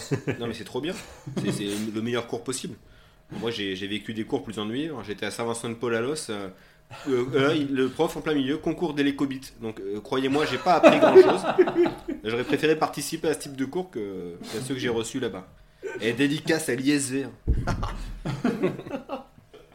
Mon dieu, c'était quoi ton diplôme? C'était BTS hélicobite. Euh... Zizi Copter. Zizi Copter. Ouais, il y a deux versions, il y a deux variantes. Euh, que, que, que, euh, que dire après ça Pardon, j'ai mis un coup de hache dans le rythme. Euh, non, Ah, mais- joli, le coup de hache pendant Ouais, Urban ouais, Legend. Il y aura que des Tu phrases comme ça. rebondir, toi, t'es magnifique. Non, mais voilà, ce, cours-là, c'est lui qui lance un petit peu le film. C'est, T'as dit qu'avec des gros sabots, euh, ce, qui va, Ouais. ce qui va à peu près se passer. Ça. Et euh, par contre, lorsque tu parlais d'hommages, euh, là les hommages ils sont, ils sont nuls à chier, ou les refs, les clins d'œil c'est à Dawson. Et ouais, Scream c'était quand, même- c'était quand même des hommages euh, un peu plus, un peu plus fouillés, Non, un peu plus on la prestigieux. Black, la Black Spot, tu vois, c'est... euh, et, et, et surtout, enfin là, on, on parlera dans le casting, mais je pense qu'il y a une volonté aussi, quand ils écrivent, de donner des rôles à des... Enfin, il y avait... Il y a, il y a- ah non, je parle déjà du film suivant, mais tu vois, il y a Robert Englund, justement, Brad Dourif, ils vont chercher des mecs... euh, Associés qui- au genre. Ouais. qui sont associés au genre. Et, euh, et comme, euh, comme Scream l'a fait, euh, euh, c'était avec qui? Avec euh, Linda Blair, si je dis pas de bêtises. Je sais pas si vous vous Ouais, Linda Blair de l'exorciste. Ouais, où elle dit euh, c'est que c'est- c'est c'est- c'est pas elle, c'est son, son sosie ou sa sœur jumelle, je sais Mais, plus. euh. alors ouais, mais ça, ça c'est les trucs qui se font depuis très longtemps dans les films d'horreur, c'est de reprendre des anciennes stars un peu foirées à cause des, bah, genre Bella Lugosi exactement, dans les séries B d'horreur, série Z d'horreur. En fait, c'est un peu triste quoi. C'est pas, c'est, une idée un peu moisie. Je pense que ça existe plus de nos jours et heureusement. Mais euh, je, je la trouve, je la trouve pas fine quoi cette idée. Puis elle est, elle est ressucée à chaque fois. Quoi. Ils le font encore euh, régulièrement. Enfin après, après c'est De Boris. Karloff, Lugosi à nos jours, il y a, il y a- il y a toujours eu ça. Il y a Eh, clin des- d'œil, le mec de. Attends. Ouais, mais regarde ce que c'est Burton euh, qui voulait absolument Christopher Lee Ou- Vincent Vincent Price, Vincent. Price. Euh, c'est euh, c'est Tarantino qui va chercher euh, Foxy Brown justement, qui va chercher euh, des, des- des vieux acteurs comme ça. Euh, c'est euh, euh, Burton euh, avec euh, Martin Lando. Enfin, tu vois, c'est il nous- il- c'est c'est aussi euh, Ah, Martin Lando, donné- dédicace à Alex. Hein, tu C'est l'as bien, Martin Lando Ouais. Ouais, non, mais enfin, il a quand même reçu un Oscar pour Ed Wood, tu vois, donc c'est aussi euh, une volonté euh, de, de- de réalisateur, de, de, de- de scénariste, de vouloir rendre hommage en passant par euh, ces mecs qui ont marqué euh, l'histoire, euh, euh, qui ont marqué une époque. Mais ça se fait encore. Ouais, mais trouve, euh, Je suis pas sûr que ce soit, que ce soit leur rendre service. hein, Je sais pas quand. Pas Bah. Après, c'est parce que c'est des personnages qui s'enferment dans des, dans des stéréotypes, dans des rôles, et qui après ben, en joue. Quoi. Je pense que quand tu vois Bill Murray dans Zombieland, euh, c'est un peu ça aussi, tu vois. Ouais, mais c'est- mieux, mieux fichu quand même. C'est Ah non, non, non, on est d'accord que là.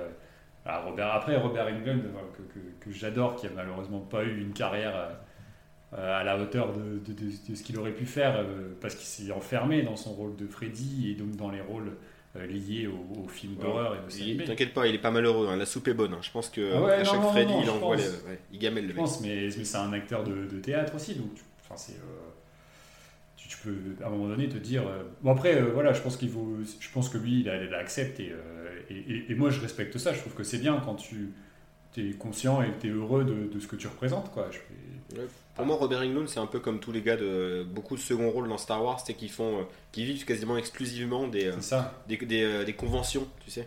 Les ouais, fameuses carrément. conventions, les fan conventions là.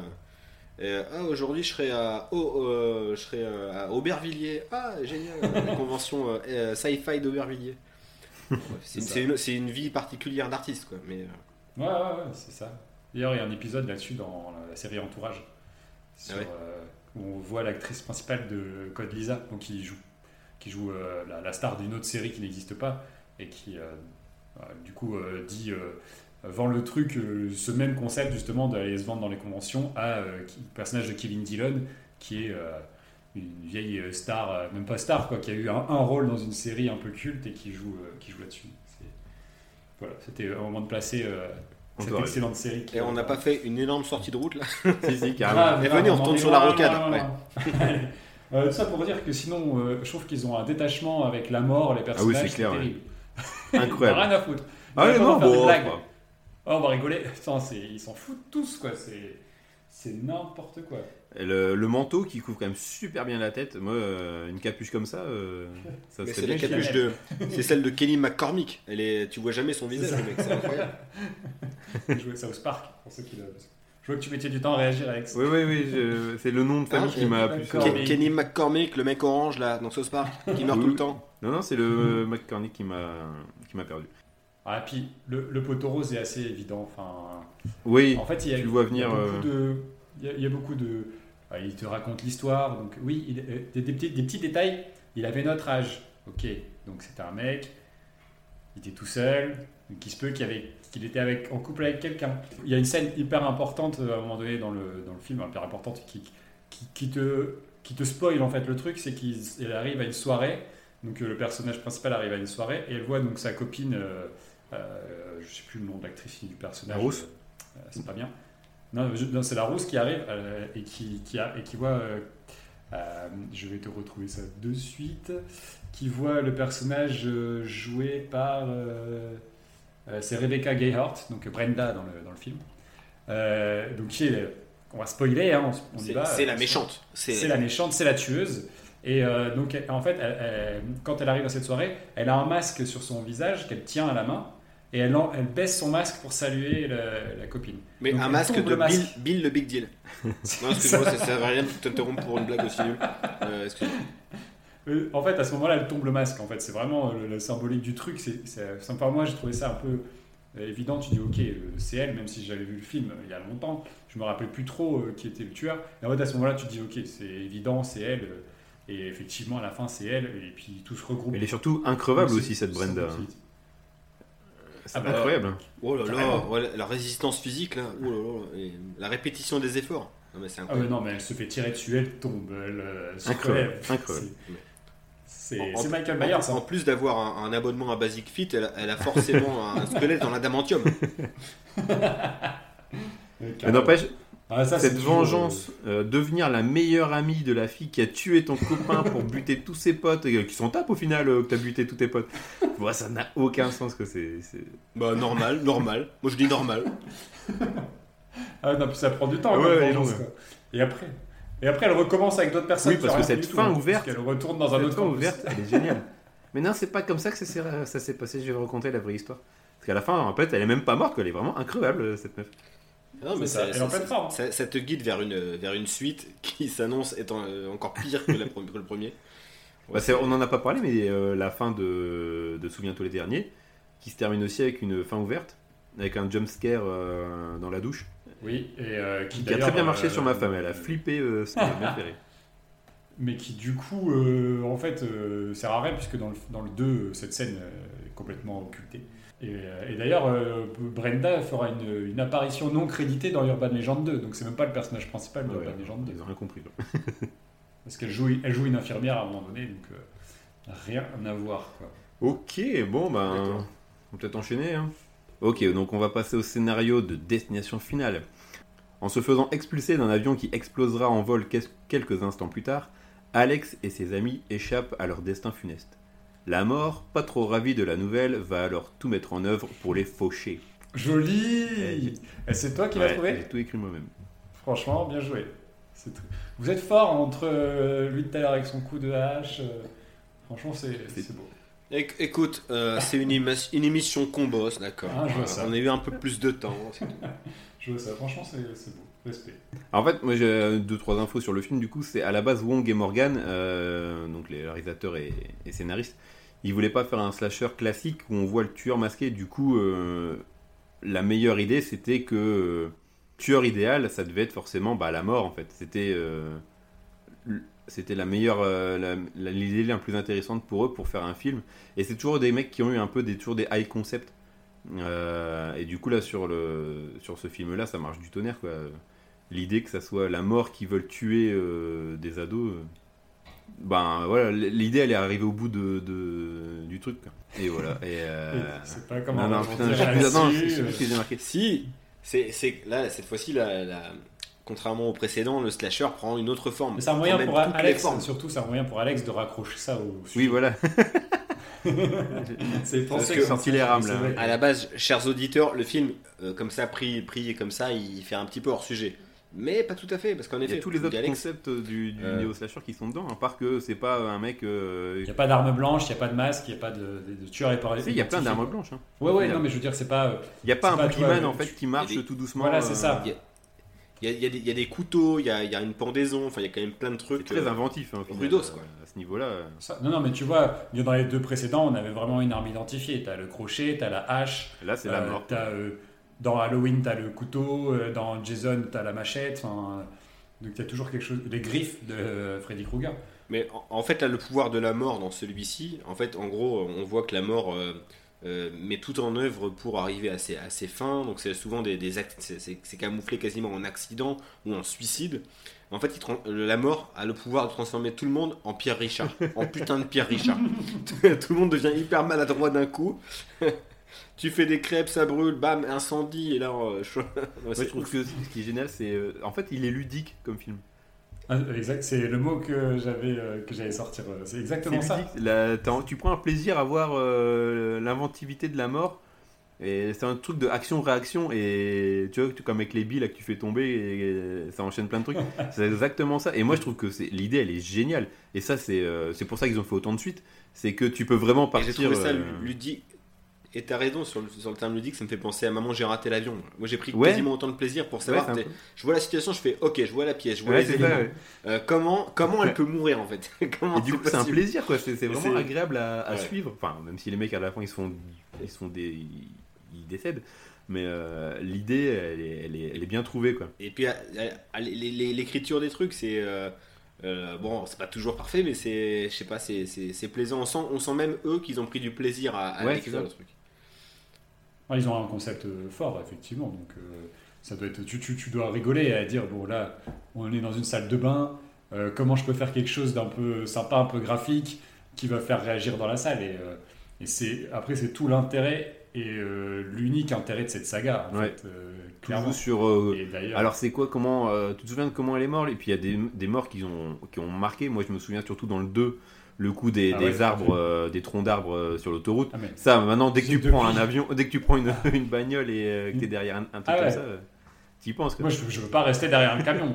Il faut que je le double, quoi. C'est, euh, sur- et, parfois, je vois des camions de tronc. Ouais, c'est ça, mais tu penses direct, quoi. ça, ça- Ça et la scène d'ouverture de The Descent, ça finit de t'achever. Il faut pas suivre les camions. Oh non, pas The Descent, pas encore. Excellent film. Non mais ouais non mais j'ai trouvé ça euh, bien bien bien plutôt bien écrit. Euh, la première partie justement qui te pose un petit peu le- les, les éléments. Avait les Ouais, dialogues. Parce que Ouais, ouais, non. dans la c'est- première partie, tous les dialogues tournent autour d'une sorte d'ironie tragique sur euh, la mort, en Mm, fait. ouais. Ouais, C'est- ouais, ouais, c'est pas très, très- pas, très- c'est pas très fin d'ailleurs. C'est, euh, tu as toute la vie devant toi. C'est ça. Euh, ou peut-être pas, peut-être pas. euh. C'est que des. non mais c'est, pas mal fait euh, au niveau de, au niveau de l'écriture. Bon, les personnages restent quand même euh, du- dans le cliché à Euh, ils sont quoi. tous détestables. hein. Je trouve que c'est. Euh, parce que on est. Ah non, pas, pas les deux Non, la, personnages. la, principaux, la nerd, la nerd, ouais, c'est euh, le personnage quasiment principal au final avec euh, Devon Ouais. Sawa. Euh, et c'est celle, c'est la, la nerd, c'est celle qui a le, le- un background le plus développé en fait.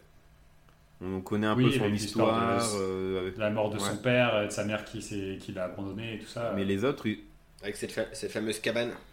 Ouais, après, le, le personnage principal, c'est un nobody, c'est-à-dire c'est un mec Mhm. qui est même pas. Oui. C'est pas un tombeur, et il est Ah oui, c'est un ado euh, Non, classique. Il traîne avec, il traîne avec les mecs populaires du lycée, c'est-à-dire qu'il est pas, il est pas à la marche quoi. Euh, populaire, je sais pas, il est pas avec les sportifs non plus, il est avec. euh, avec le, ba- avec le Non, bad boy. il est hein. accepté quoi. Ouais. Ouais. Il est pas, il, il est pas mis de côté, il est un petit peu entre deux eaux. Il, il- il plaît même peut-être un petit peu aux filles. On voit Bah, la nerd, elle, ça se passe pas trop mal. C'est la seule qui, qui reste Ouais, un peu avec. Parce que ce qui est bien, je trouve, qui est quand même assez malin dans le film, c'est que du coup, euh, donc Alex, il a une vision et euh, il s'échappe du crash de, l'avion. Mais euh, la mort, du coup, va essayer de rattraper euh, tous les gens qui ont survécu.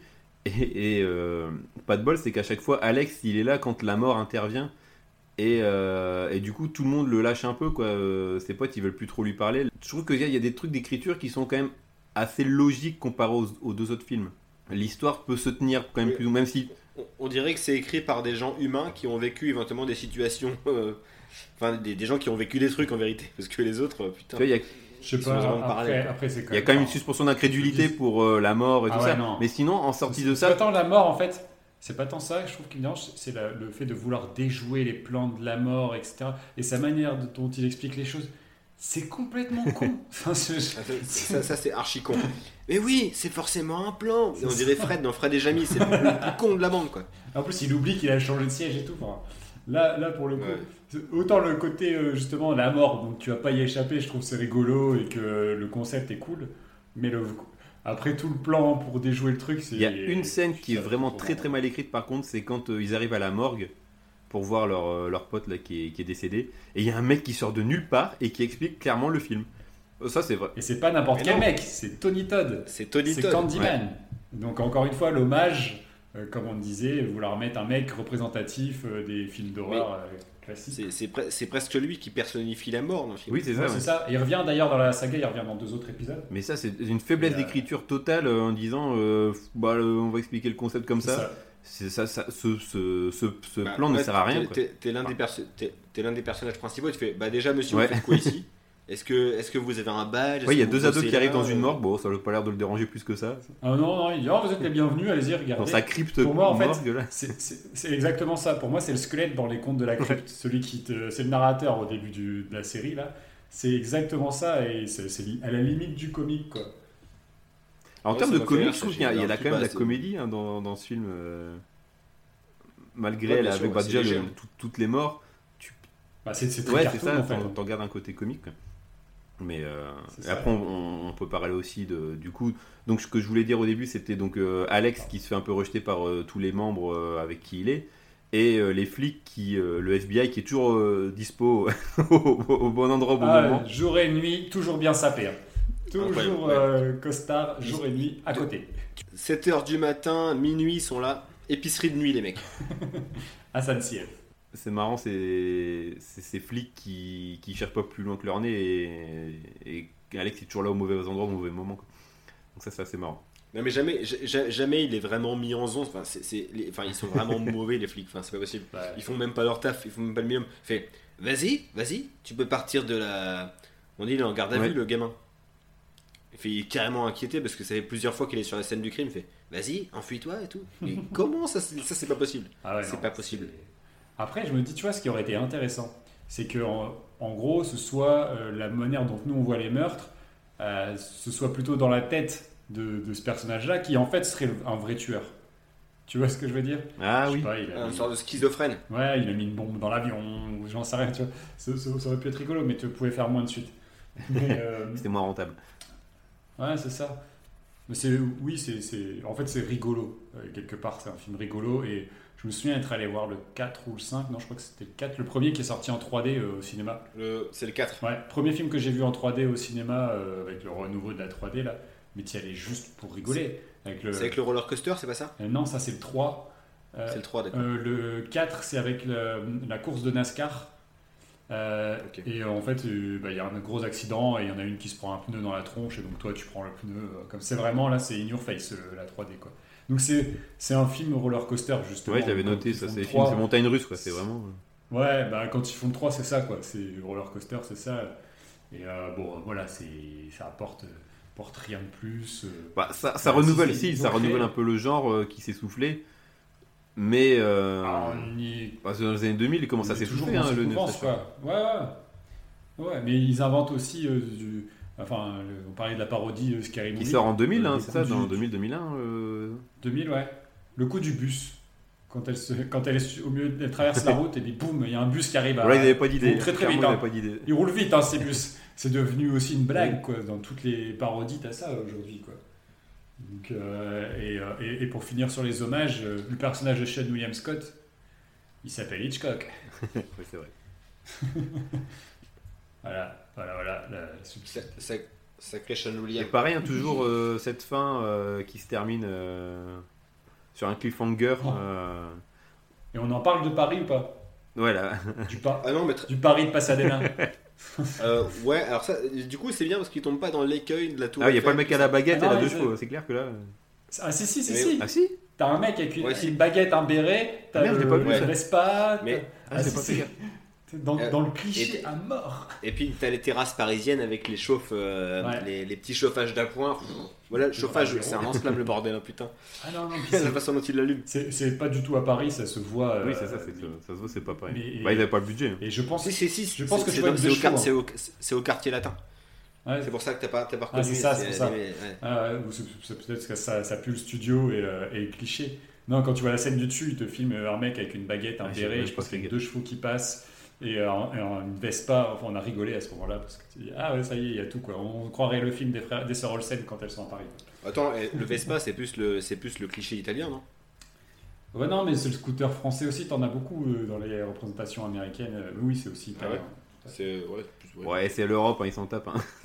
C'est ça, ouais, c'est un peu tout pareil. C'est Venise, Il Paris. fait, ouais, il bouffe de la paella là-bas. de toute façon, c'est tous les mêmes. C'est exactement ça. Il serait pas l'heure de les départager.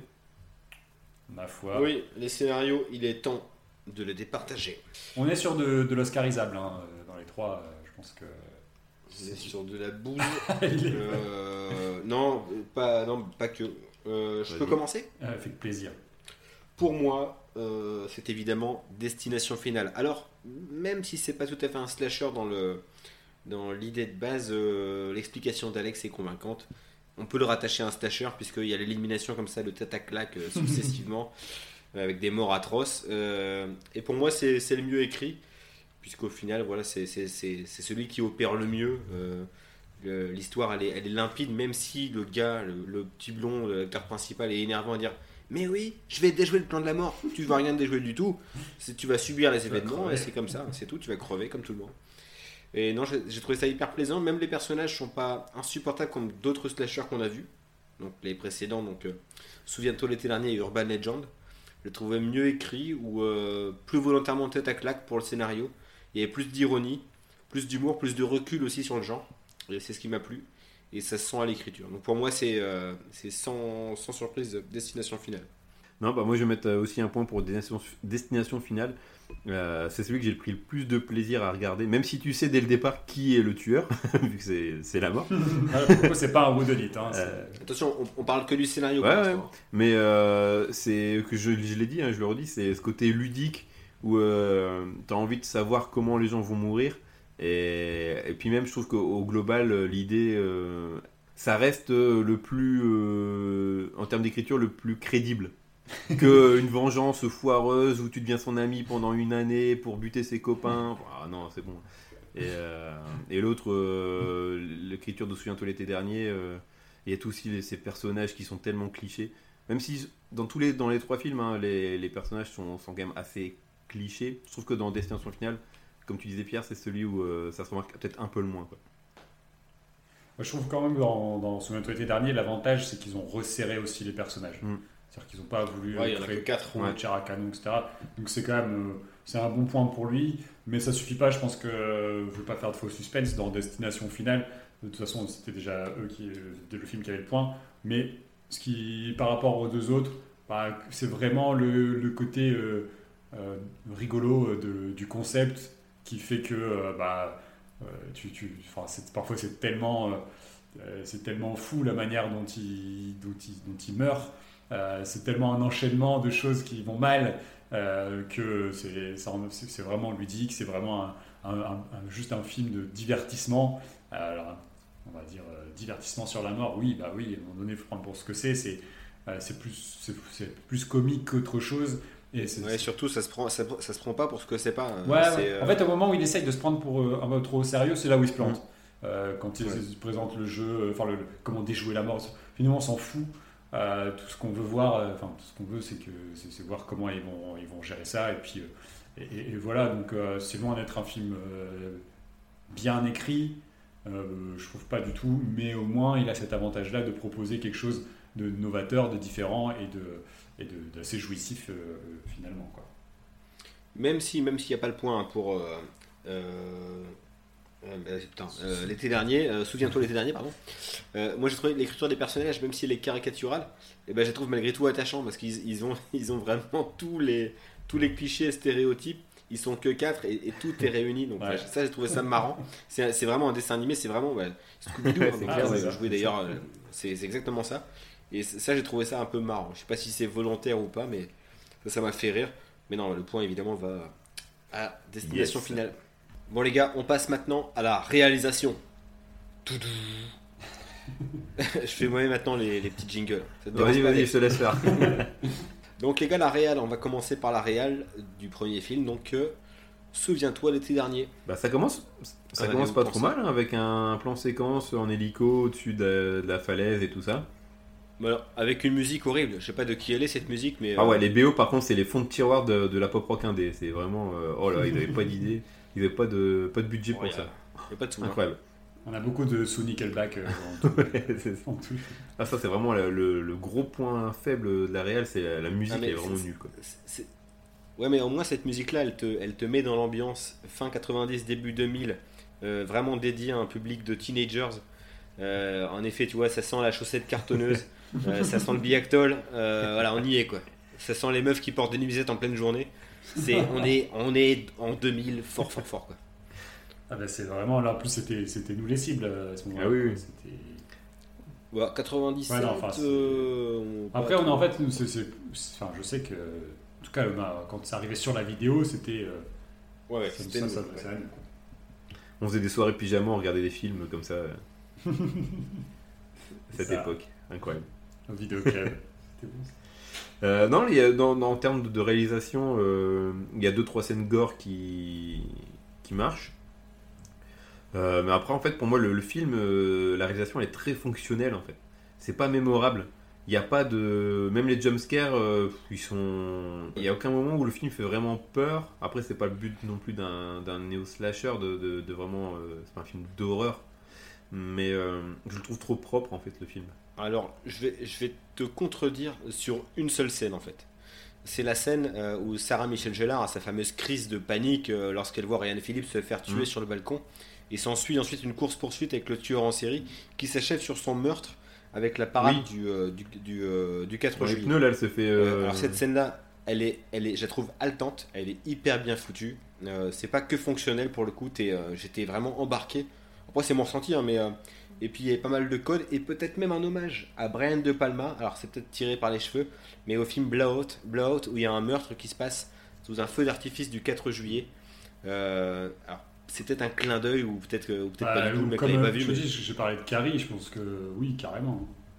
Et euh, ouais, en plus, voilà, c'est la, c'est la reine du bal qui, se fait, qui se fait tuer. Il y a cette fameuse robe verte, euh, je m'en souviendrai longtemps. Non, mais c'est- je, je trouve qu'il y a plein de trucs, des, des- des trucs visuels qui sont forts. Et cette scène-là, pour le coup, elle, elle, elle sort du lot. Et c'est con que le film soit pas au diapason de cette scène parce que Celle-ci, je la trouve C'est vrai que quand je repense au film, passe cette, le- cette scène, ouais. elle me marque euh, la fanfare qui est euh, derrière la, devant la ruelle. là. C'est vrai que cette scène, elle est, Ouais. elle est, elle est marquante. Et surtout la course poursuite qui, qui, qui est juste avant, donc qui se passe sous les toits là, dans, du magasin, etc. Et qui est, euh, que je trouve, euh, ouais, ouais. je- mais de manière générale, enfin, je vais peut-être aller un peu vite, mais euh, je trouve que c'est celui qui aujourd'hui a la meilleure tenue. C'est-à-dire que visuellement, il reste plutôt propre, qui est- et, et étonnamment, il vieillit plutôt bien. Euh, il est plutôt, euh, la photo est belle. ça- ça dépend, peut-être qu'on a vu des masters différents, des trucs. Euh, c'est un DVD euh, qui, qui date maintenant, hein, tu vois, donc pas une qualité euh, de ouf non plus. Mais euh, je trouve que, enfin, vraiment, la photo se tient. Les mouvements de caméra, ils sont plutôt, euh, plutôt réfléchis. Tu as quand même pas mal de, de travelling avant, de mouvements justement de grue de caméra euh, qui, qui, qui sont pas mal, parce qu'après le réel, c'est pas non plus, c'est pas un artiste plus que ça. Mais mais je trouve qu'il s'en sort vraiment bien. Et puis il y a toujours ce côté de jouer sur des codes comme le- la vapeur, le, la- la fumée, Ouais. parce qu'il y a la vapeur de, plutôt liée à la glace, plutôt liée au, à, la, chaufferie, plutôt liée euh, à, l'eau. Il, y a, pas mal de. Ça joue aussi sur euh, des, des, des- des codes typiques, euh, limite ancestraux. hein. La, fumée, euh, c'est plutôt le côté gothique, classique, Hammer, etc. Donc je trouve que c'est- vraiment intéressant. Le seul truc qui vieillit et encore qui vieillit, tu retrouves un petit peu encore aujourd'hui, enfin pas mal dans les productions de James Wan, pas James Wong, euh, c'est le côté euh, fake scares. C'est- les fausses, euh, les faux jump scares, tu sais. C'est euh, putain, à l'époque quand même, les mecs ils, se cachaient toujours pour te dire Ouais. bonjour, ils attendaient derrière toi, ils te mettaient d'un coup la main sur l'épaule. C'est bon, stop, c'est fini quoi. Et ça, ils en jouent, ils en surjouent, mais aussi dans tous les films dont, dont on parle aujourd'hui quoi. C'est un truc qui, me- qui me saoule au bout d'un moment, mais je trouve que visuellement, euh, la patine qu'il a même encore aujourd'hui, je, je trouve qu'il a une, une très très belle tenue. Ouais, c'est un film qui, qui se tient bien, mais euh, il n'y a rien d'exceptionnel, quoi.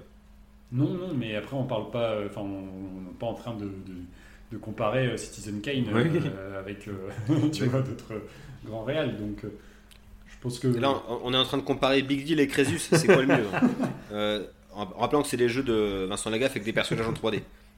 Pas juste juste- ce souvenir de ça. Ouais, Crésus c'était un jeu avec pareil, alors, ils avaient remplacé Big Deal par un squelette euh, avec, qui vivait dans une sorte de cave remplie d'or. C'était le Big Deal, hein, c'est juste qu'ils ont. J'avais déjà arrêté de regarder la télé à l'époque. Je me souviens de l'or à l'appel et du Big Deal, mais Crésus, ça me dit rien. Ah, si. Mais non, c'est pour ça que ça, tu demandes à des gens nés entre 95 et 2000 ri- être riches comme Crésus. Ah ouais, le squelette de Vincent Lagaffe tu, tombes sur des gens qui te répondent ça, quoi. Ah. Alors, déjà- Ça a marqué les gens, je crois. Ah bah, pas du tout. Je connais ça. Non, mais, euh, voilà. non, mais, non, mais si, la réelle, la réelle, rien d'exceptionnel. Sauf pour moi, cette scène euh, qui, euh, qui se dégage. euh, où là, le mec, je sais pas, ce, ce matin-là, il avait l'âme d'un grand réal. Il a dit euh, je, je me sors les doigts et puis je- j'en fais un truc de ce film, bordel. Ouais, non, moi je trouve qu'il se tient vraiment bien. Il, il- il est encore. On peut le dire, il est encore beau. Il y a juste des problèmes de poignée de porte, souvent avec Jennifer Hewitt, j'ai l'impression qu'elle galère à ouvrir des portes. Il y a un paquet de bois. Non mais oh. C'est- Et puis il y a beaucoup de Le portes dans les bateaux apparemment. Ah, ça, oui, ça, je il faut, qu'un serrurier passe avec une radio pour ouvrir les, euh, les serrures. Tac. Oh, donc on passe à la réelle suivante. Euh, ouais, donc la réalisation, euh, on passe à la réalisation de euh, euh, Urban Legend. Urban Legend, Urban Legend. Ouh là là. ça se tient bien au début. Bah, hein. en fait, moi j'ai retrouvé une, euh, un côté scream dans la réal, la lumière et tout ça. Un peu. euh, un, Ah un ouais, peu est espèce- Côté campus, Ouais. euh, campus un peu glauque. hein, Bah, d'ailleurs. comme je disais tout à l'heure, hein, il fait euh, toujours de l'orage, il, 3000 il et- pleut tout le temps, il fait toujours nuit, c'est incroyable. Et ils sont censés être 3500, ils sont jamais plus de, de 20 quoi. C'est euh, assez space comme, comme campus. J'aimerais pas y être. hein. Franchement, même le bâtiment il est pas beau. Enfin, c'est un peu un, un peu glaucasse. Euh, et puis toujours, ça se passe toujours sous la pluie, hein, c'est clair. La pluie et l'orage, très important l'orage. Et puis l'un des défauts du film aussi, tu, tu, enfin, tu parlais du fait qu'ils soient peu nombreux, tu comprends pas non plus la géographie des Oui. lieux. Euh, Ouais. À un moment donné, la fille est dans une voiture, puis elle sort de la voiture, puis elle retourne sur le campus. Enfin, tu sais, wow, wow, wow. Euh, Ouais. Tu comprends pas euh, Depuis quand tu comment il passe d'un point- A à un point. B. ouais. Il y a beaucoup trop Ouais, d'éclips, mais, ouais, ouais, c'est euh, très particulier. de temps, elle est, elle est foireuse. euh, Ah, de lieu, ouais. de lieu aussi. ouais. De Ouais. lieu, de temps, tout, tout, est, tout est à chier là-dessus. Là. Et puis, ouais, en effet, c'est répétitif le côté euh, voilà, les orages, la pluie. euh, Ça, ça en devient un et gag. quoi, pareil, au des jumpscares un peu forcés. Ouais, c'est gaguesque. Ah, puis les fake scares, il y en a beaucoup dans ce film-là aussi. hein. Après, si on parle du son, je trouve que c'est celui qui s'en sort le mieux au niveau euh, Oui. musique. Il y a une musique de Christopher Young qui est pas désagréable. Christopher Young le- l'empêche Euh, le- sur la musique déjà présente de Meurtre à Alcatraz. hein. Ouais, ouais, ouais, donc euh, un beau euh, qui s'en sort. ah non, j'avoue, Alex, son CV, t'as fait attention, il a fait la musique de Qui était bien mais très redondante. La musique de Christopher Young sauve un petit peu au niveau euh, sonore le, le- le film pour moi, qui part complètement en vrille dans la seconde Oui. partie au niveau du montage. Ils ont, ils ont oublié les, les bases. euh. ça, ça part dans tous les sens. Il y a, il y a- non, il y a quand même deux c'est là que Pierre intervient euh, et nous parle de Jean-Marie Poiré normalement. Euh, non, non, parce que encore une fois, euh, notre Jean-Marie aurait bien à lui apprendre à ce monsieur comment rythmer un film et que ça reste cohérent, parce que Jean-Marie, il reste cohérent. Contrairement à notre ami là, qui nous fait du, du- de la merde sur la fin du film. Ah, Et le pire, c'est le flashback tout pété. Il y a un flashback à un moment qui est dégueulasse au possible, où Tu justement elle revois revient sur, euh, sur- son amour et. Ouais. Ah, c'est ça, mais en fait, c'est un, c'est un tic des années 90 aussi, des années 90-2000. C'est c'est Un faux le ralenti. flashback où c'est c'est ça, et puis ces trucs épileptiques, Ouais. c'est c'est surcloté comme ça, et c'est un peu épileptique avec euh, un Bon. peu flou, c'est- moche. Et, et puis dans celui-ci, euh, plus que les autres, je trouve, il y a aussi le, fait qu'il y ait beaucoup d'acteurs qui est passé la trentaine qui jouent, qui sont censés jouer des lycéens. Ah, ça, on Là, en parlera. Ouais, euh, Ouais, à l'heure. mais c'est pas lié, c'est c'est lié à la prod qui décide Ah ouais, de. Eh, venez, ils auront. On dirait que c'est. Non, c'est pas possible. On les- on n'y croit pas, bordel. Euh, on n'avait pas cette tête-là lorsqu'on était au lycée, on était tout nuls comme ça. On avait des épaules de serpent, on nageait dans nos fringues. On avait plein de tues sur la gueule et tout, c'était un, un cauchemar. Ah ouais. Non, il y, a- il y a des trucs moi que j'ai noté qui, euh, qui marchent plutôt bien, c'est euh, le chien explosé dans le micro-ondes. Le chien de Lex Luthor, là, Ouais, ça, bien c'est- dégueu, un petit Ouais, hommage avec ça, la Euh, Oui. Et puis euh, justement la mort après de Lex Luthor là, euh, qui se fait... Ah, lui, il se fait. c'est ah, lui, horrible, franchement, elle est vraiment dégueulasse cette, euh, cette mort. Putain, j'ai oublié. Bah, il se prend de la javel dans, je sais pas, du, du détergent dans le, dans le gosier avec... euh, C'est du Ah oui, détergent, oui, ouais. oui, exact, ouais. Ah celle-là, elle est... Celle-là, elle est, Oui, c'est est pour sale, euh, celle-là. sur la légende urbaine des pop rocks euh, et du Pepsi justement. Mais Celle-là, elle est sale. Euh, les autres morts, sinon, sont pas trop mémorables dans, dans Urban Legend. hein. Euh, le mec de Dawson qui se fait euh, pendre avec la bagnole. Dans sa voiture. C'est un peu imaginatif. Ouais. Tu vois. pas. Si, parce que c'est- l'une des premières, donc celle-ci, elle m'a un peu marqué. Ouais, moi aussi. Euh, et en fait, celle qui revient, en effet, c'est celle de Lex Luthor, là, qui se fait. euh, ça, ça m'a. Celle-ci, Ouais, elle m'a un peu. elle est dégueu en fait. J'ai fait. Oh Là, ils se sont lâchés un peu quand même. Ouais. Ouais, le coup classique euh, du mec sur la banquette arrière, c'est c'est quand même un truc. euh, Après, tu vois, ça, c'est marrant, mais c'est resté un peu dans, dans la culture populaire, l'inconscient collectif, au même titre qu'on parlait des, des, des, des- des troncs d'arbres sur l'autoroute là. Mais euh, c'est vrai que bah, ma femme, elle m'en parle aussi. Elle dit Moi, je fais jamais d'appel de phare si un mec a oublié ses phares à cause de ce film. Oh, ah, carrément, c'est resté Ah quoi. Elle a jamais non, jamais de manteau à capuche apparemment aussi. Bah si, bah genre, si, on a tous un manteau à capuche à la maison avec, avec la moumoute, le manteau des sports études.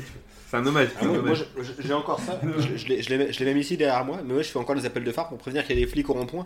Parce que je, je suis solidaire, c'est- je suis un peu gilet jaune. Donc, euh, Ah, voilà. Non, mais j'ai pas, il n'y a pas grand chose à dire. Je trouve que c'est plutôt correct sur la première partie, mais ça part vraiment en vrille euh, quand il y a de l'action en fait. Et ça, ça fonctionne pas trop. La gestion de l'espace est Ouais, catastrophique. ça, c'est vrai que c'est un, un gros point faible. c'est- quand même La un gros problème parce que ça- tu comprends rien. Ouais. Bah, c'est ça, c'est surtout lié à la scène dont on parlait avec le stop. euh, elle, prend, elle est prise en stop, puis elle, enfin, tu comprends rien. Tu comprends absolument rien pourquoi elle revient sur, euh, sur Ouais, et, pourquoi il, il laisse la flic euh, de la, la- Foxy Brown Il la laisse sur place en disant euh, on vient de chercher, et en fait il se barre et dit oui, oui, non, c'est bon, elle va se débrouiller, elle a, elle a appelé les secours. Mais pourquoi il se barre en fait à un moment donné? J'ai pas compris. C'est plutôt que d'attendre les secours ou d'appeler la police, tout ça. Non, ils prennent la voiture, ils se cassent, sachant que la meuf est censée être morte. La- la Ils s'en tapent de toute façon des gens morts et Ouais, tout ça dans tout le film, derrière. donc euh, c'est- n'hésitez pas ça. mais- Et en fait, euh, c'est juste pour te faire euh, revenir euh, l'ultime sursaut, et ce dont il se moque dans, dans Scream. Parce qu'elle dit, normalement, c'est toujours là que le tueur revient dans un dernier sursaut. Donc ils sont conscients de ces codes-là, tu sais. Et euh, c'est ce qui se passe. et, du coup, C'est tout. Puis, le, film est, le, le film est très premier degré quand même. Les personnages, Ah ouais. oh il n'y a pas d'humour, il n'y a Oui, pas de recul, c'est vrai. rien. Il est trop sérieux, ouais, ce film. À part euh, le personnage de Jo- de Joshua Jackson, qui est juste con, en fait. Ouais, mais vu qu'il meurt vite, Un gros lourd. vu qu'il meurt rapidement, t'as plus cette, euh, cette bouffée d'oxygène qui te permet de. Eh, on dirait Aurel en collège d'ailleurs. euh, avec ses cheveux. Ok. Enfin voilà, c'est pas, pas mémorable quoi. Allez, troisième film, Destination Finale. La destination Alors, finale. J'aime bien l'intro. Euh, J'aime bien non. l'intro. Est j'ai eu un, un, truc, c'est que euh, ben, le générique, vous parlez de. Générique, ouais. Ah, moi, j'ai l'impression d'avoir regardé justement un épisode d'X-Files ou d'un d'un show TV de l'époque, quoi, des années 90. Je trouve. Ah, juste le générique. Ah non, moi c'est l'intro, la, la première Ah oui, partie oui. du film. moi, qui me- Non mais je trouve que le générique où tu vois la, la mort échafauder son plan justement, Ouais, euh, t'as l'impression que c'est, là on personnifie le plan de la ça, mort. t'as une ambiance euh, un peu fantastique qui peut se dégager et tout ça. ouais, Mais je trouve que la réalisation, pour le coup, de, de Destination Finale, elle fait très daté. C'est l'éclair- je sais pas, l'éclairage, l'étalonnage des couleurs, mais euh, ça fait euh, ça fait daté et j'avais vraiment l'impression de regarder un épisode de, de, de X-Files ou de quelque chose comme ça. Quoi. Ah non, il y a plein de trucs super. Euh, la, première, la première scène, par exemple, lorsqu'ils lor- lorsqu'ils vont prendre le- leur vol avec les, les gamins, et là où il a ses premiers signes, t'as plein de petits plans qui inquiètent n'importe quel passager qui Oui. prend l'avion, même quelqu'un d'habitué. Tu sais, où tu regardes le petit espace euh, du sol euh, entre le. Je sais pas, il y a plein de petites choses qui t'angoissent avant de prendre l'avion. Et bah, ça, c'est hyper bien retranscrit. Et euh, il y a quand même un sens du détail sur, sur le- la partie stress du début du film qui est communicatif, je trouve. Moi, en tout cas, je, je- je- le, le gars- le gars communique son stress. Moi, c'est plus sur la- justement le générique avec le, le ventilo, on te montre euh, justement la- les pales du ventilo, donc c'est un côté tranchant, un côté inquiétant, euh, puis il te montre euh, même le livre euh, Mort d'un commis voyageur, tout ça c'est, euh, euh, c'est, fait exprès, du coup euh, tu, sens ce qui, ce qui va arriver. Je trouve ça, ça, ça te met une petite ambiance un peu glauque euh, au début. Euh, et puis après, euh, oui, il y a cette scène de Qui la est quand même bien faite, hein, comme Crash. Qui- euh, qui est pas mal, c'est- Ça n'a pas trop mal, tu sens le, le côté un peu euh, effets spéciaux datés sur certains plans. Ouais, c'est un, un peu Ouais, cheapos, je trouve mais que ça ça passe va. quand même. Mais il fait, il fait quand même dater années 90 ce film. Ouais, alors qu'il est sorti en 2000. Mais Ouais, ça. bah ouais. Mais tu sens que les mecs ils viennent de la télé, tu vois. C'est ça que je veux dire en termes de réalisation. Tu sens que Ouais, euh, ouais, ils ont fait des épisodes pas- euh, à la télé quoi. Et ils ont essayé de retranscrire un peu au- au- sur grand écran. Mais euh, ils ont Bah, ces ouais. codes. Ça manque d'ampleur. c'est ça, ouais. Vous trouvez euh, Moi, j'ai quand même trouvé la. Après, c'est pas des films qui demandent justement d'avoir de, de l'ampleur. C'est des films qui sont vraiment auprès des personnages. Mais j'ai quand même trouvé la, la caméra bien plus mobile euh, que sur Urban Legend et plus euh, de manière euh, plus intelligente. Enfin, c'est plus intelligent, je trouve, les, la façon dont il déplace la caméra. Euh, même sur le, lorsqu'il est dans l'aéroport, on voit, tu sais, les les les, euh, les destinations s'afficher avec les Mhm. lettres qui défilent, plein de trucs comme ça qui font monter le stress. Ah, j'ai trouvé ça hyper euh, hyper intéressant. Et je, je- peux faire un saut dans le temps dans le film? À la fin, c'est Steven Spielberg. De quoi? C'est Spielberg. Alors c'est Spielberg, je vous explique. C'est Spielberg façon E.T., façon Jurassic Park, dans la forêt, avec les flics, les fameux mecs du FBI Ah oui. euh, sans sommeil, avec les, les, lampes torches dans la fumée. Euh, j'ai vu du Spielberg. Il y a que là, hein, attention. hein. Il y a que là, je vous rassure. Mais euh, voilà, on- ils ont pas de visage, ces gens-là. Il y a que leurs lampes et tout. Je sais pas, ça m'a fait penser à Spielberg. Il y a que ça. je Mais j'ai trouvé- Tu m'as fait peur. la, les mêmes les morts sont bien réalisés. Ce côté euh, Ouais. vraiment euh, l'eau qui coule, le vent qui s'engouffre. euh, c'est très visuel, mais tu comprends tout de suite euh, que c'est euh, bah, ouais le. Ils ont bien réussi à symboliser la mort ou euh, le destin en fait. C'est surtout le, à un moment, et ça je pense qu'ils le reprennent assez peu, il y a une ombre qui passe derrière, Mhm. tu sais. Ouais. Et le- on voit un personnage qui regarde un miroir et elle voit une, sent une ombre passer. Et ça, je trouvais que ça c'était cool. Et finalement, c'est assez peu utilisé. Puisque finalement, ensuite, c'est vraiment un enchaînement de. euh, D'action, réaction, ouais. qui coule, etc. Et euh, que là, le, que de vouloir personnifier justement la mort comme un boogeyman, euh, ils le font une fois dans le film. Et je trouvais que ça, c'était euh, une bonne idée qui n'est pas, qui est pas assez reprise. Ouais. Ouais, c'est- ça arrive deux trois fois dans le film, c'est tout. ouais. Mais c'est, euh, mais je pense qu'ils ont besoin de le répéter parce que dès que tu vois cette ombre-là, ça confirme que là, ça va, ça va, Ça va trancher. ça Ah ouais, ils ouais. vont manger chaud, quoi. Ouais. tu vas y passer quoi. Et euh, ça, puis l'utilisation de la musique, euh, enfin, vraiment les effets euh, pour souligner les jump scares, euh, les fake scares, tout ça, c'est chaque fois il y a un petit coup de violon euh, bien placé, euh, c'est euh, mais rien de, il y a rien d'original quoi. Moi je trouve que sur la patine générale, c'est c'est- c'est- finalement c'est lui qui a pris le, le plus un coup de vieux. Ouais, ouais, Ah, ouais, aussi, ouais. Ah, moi j'ai trouvé que c'était Urban Legend, mais euh, ok, d'accord. Dans Urban Legend est plus sauvé par la première partie du film que par le reste. Sinon, le reste, ouais. Mais sinon, euh, je trouve que c'est sur la- la- l'aspect visuel euh, de manière générale. Après, il n'y a rien de. Il n'y a rien de flamboyant sur la mise en scène dans Destination. Je trouve le, le combat contre l'appel euh, et le câble électrique là à la fin euh, vraiment moche.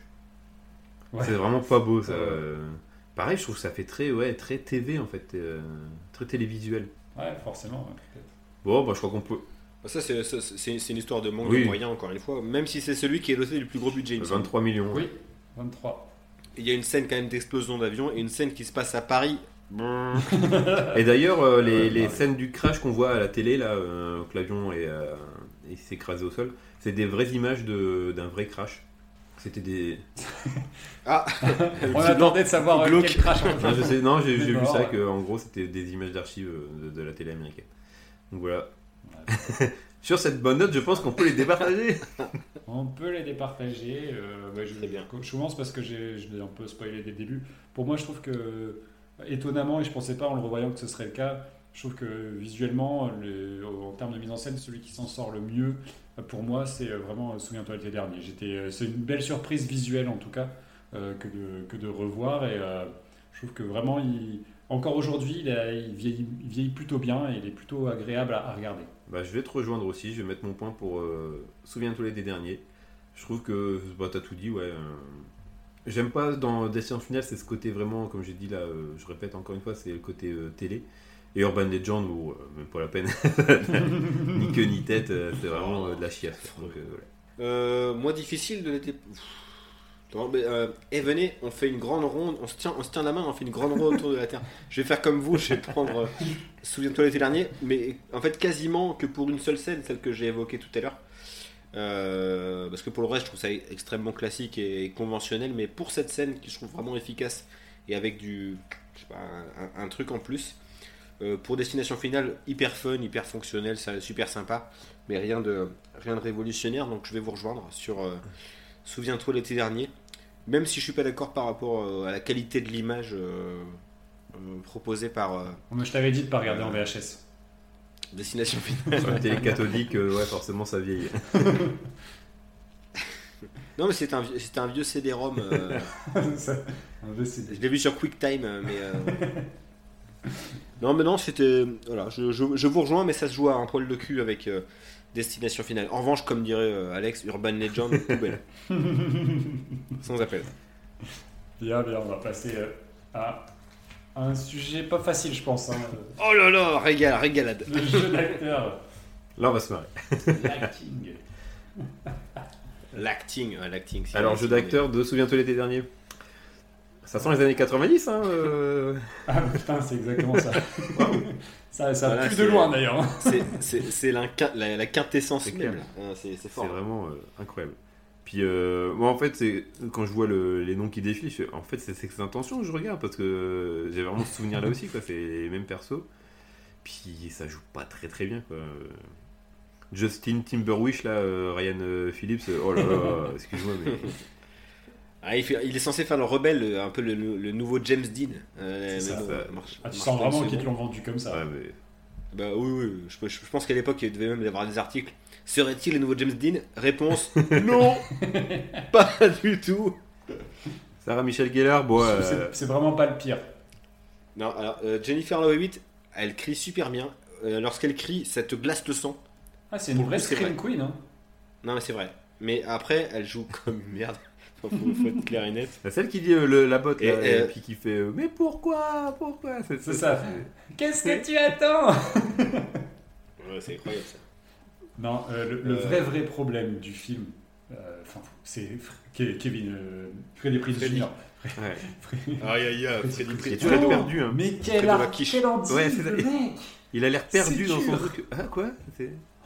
Eh, mais vous saviez qu'il avait joué quand même dans un, un film de Paul Verhoeven? Dans quoi? Dans Showgirls? Non, non, il a fait la doublure, la doublure de Kevin Bacon dans Hollow Man. C'est lui la doublure. La doublure quand le mec est, Ah oui, mais le mec est invisible. Il est con. Bonne vanne, bonne vanne. Merci. Bon, franchement, bravo, bien joué. Euh, mais c'est c'est une catastrophe. Le mec ne sert à rien, il a rien dans son jeu, il dégage rien, il a pas de charisme, alors que c'est un des personnages principaux qui revient même dans la suite, même si on le voit un peu moins. En fait, il a, il a une gueule qui est euh, qui peut être marquante, mais il sait pas s'en servir Non. en fait. On dirait un Keanu Oui, oui. euh, Wish encore. Ouais, mais il y a quand même un truc dans sa Euh, tête euh, qui pas, fait. pas. euh, tu le reconnais, Bah, quoi, mais euh, il, y a- sait pas jouer. Il a quand même joué. Derrière, il a joué dans Scooby-Doo. Mais. Euh, Est-ce qu'on l'a dit qu'il avait joué dans Scooby-Doo avec Sarah Michel Qui est sa mais- femme qui, qui est sa femme, avec qui ils ont eu des enfants. Mais non, mais on, on- va le répéter parce que c'est c'est tout, c'est le résumé de leur carrière. Alors, Il y a des acteurs qui vont à la Lee Strasberg Institute, lui il a été à la Martin Lamotte Institute. Donc du coup, au résultat, en fin de chaîne, euh, c'est pas les mêmes acteurs, quoi. Ah non, non, non, c'est sûr. c'est vraiment une, c'est une catastrophe pour moi. C'est le, pire. Euh, le pire de tout, c'est. c'est- un boulet, c'est un boulet au pied au point, Ah, c'est ouais, ouais. terrible. Parce que je trouve que finalement les autres sont plutôt de bonne tenue. Je trouve que Sarah Michel Gellar en fait pas trop et. euh, C'est son décolleté euh, qui en fait trop. Oh, quel coquin, quel coquin. Oh, oh, oh, Alex, tu, tu n'aurais pas bandé pendant le film Mon dieu. Euh, on n'est on, on n'est plus allé avec des adolescentes d'époque, hein, on a évolué, Ah ouais, s'il vous plaît, les gars. Euh, non, non, euh, ouais, Jennifer Love Hewitt, c'est pas. C'est compliqué aussi. hein, c'est- mais c'est compliqué sans que ce soit trop non plus, c'est juste que c'est un peu plat. Mais euh, finalement, Ryan Phillips, Sarah Michel Gellar, ça marche. Johnny Galecki, il s'en sort plutôt bien, je trouve. De, de le redécouvrir, c'était c'était plutôt sympa parce que moi je connais essentiellement comme Leonard dans, dans Big Bang Theory. Et vous savez que je l'ai rencontré pour de vrai, ce mec-là?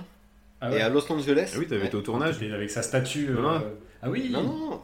J'étais pas à Madame Tussaud, non, non, j'ai assisté à un tournage de Big Bang Theory. La classe. Et à la fin, le petit Johnny Galecki, il est monté sur l'estrade, il nous a salué, il nous a fait un petit speech, machin, merci. Avec Calais Coco, donc, qui joue la, qui joue Penny. La classe. Bon, on, on était contents, on n'avait pas d'appareil photo pour immortaliser, mais ah, t'as c'est pas le droit de c'est- prendre ton c'est téléphone dans ma tronche.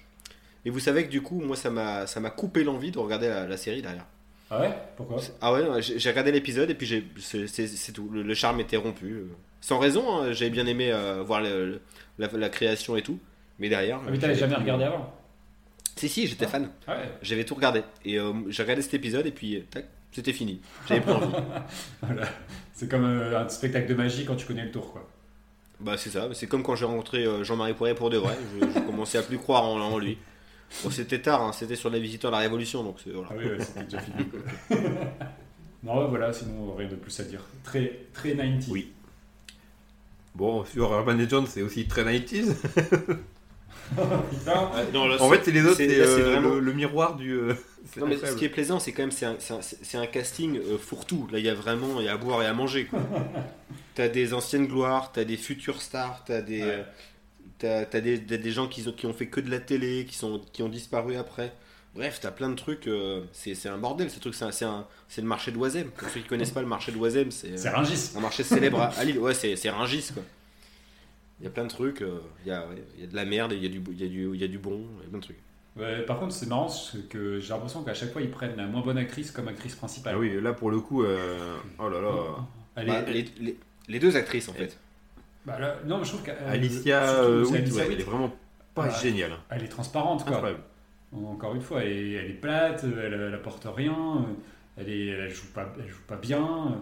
Euh, je trouve qu'il y a, il y a- il y a plus de choses euh, dans le- l'actrice dans chez Ouais. Brenda. Qui joue très bien la faux folle, mais sais les potards sont trop à fond. À la fin du film, là, elle, Ah ouais, elle est elle en roue libre. Non, elle, elle en fait, elle a, elle a fait beaucoup trop à la fin là, mais Calme-toi. fait, oh, oh, oh. Ouais, mais ça, en- ça en devient sympathique en fait, tu vois, ça en devient rigolo. Mm.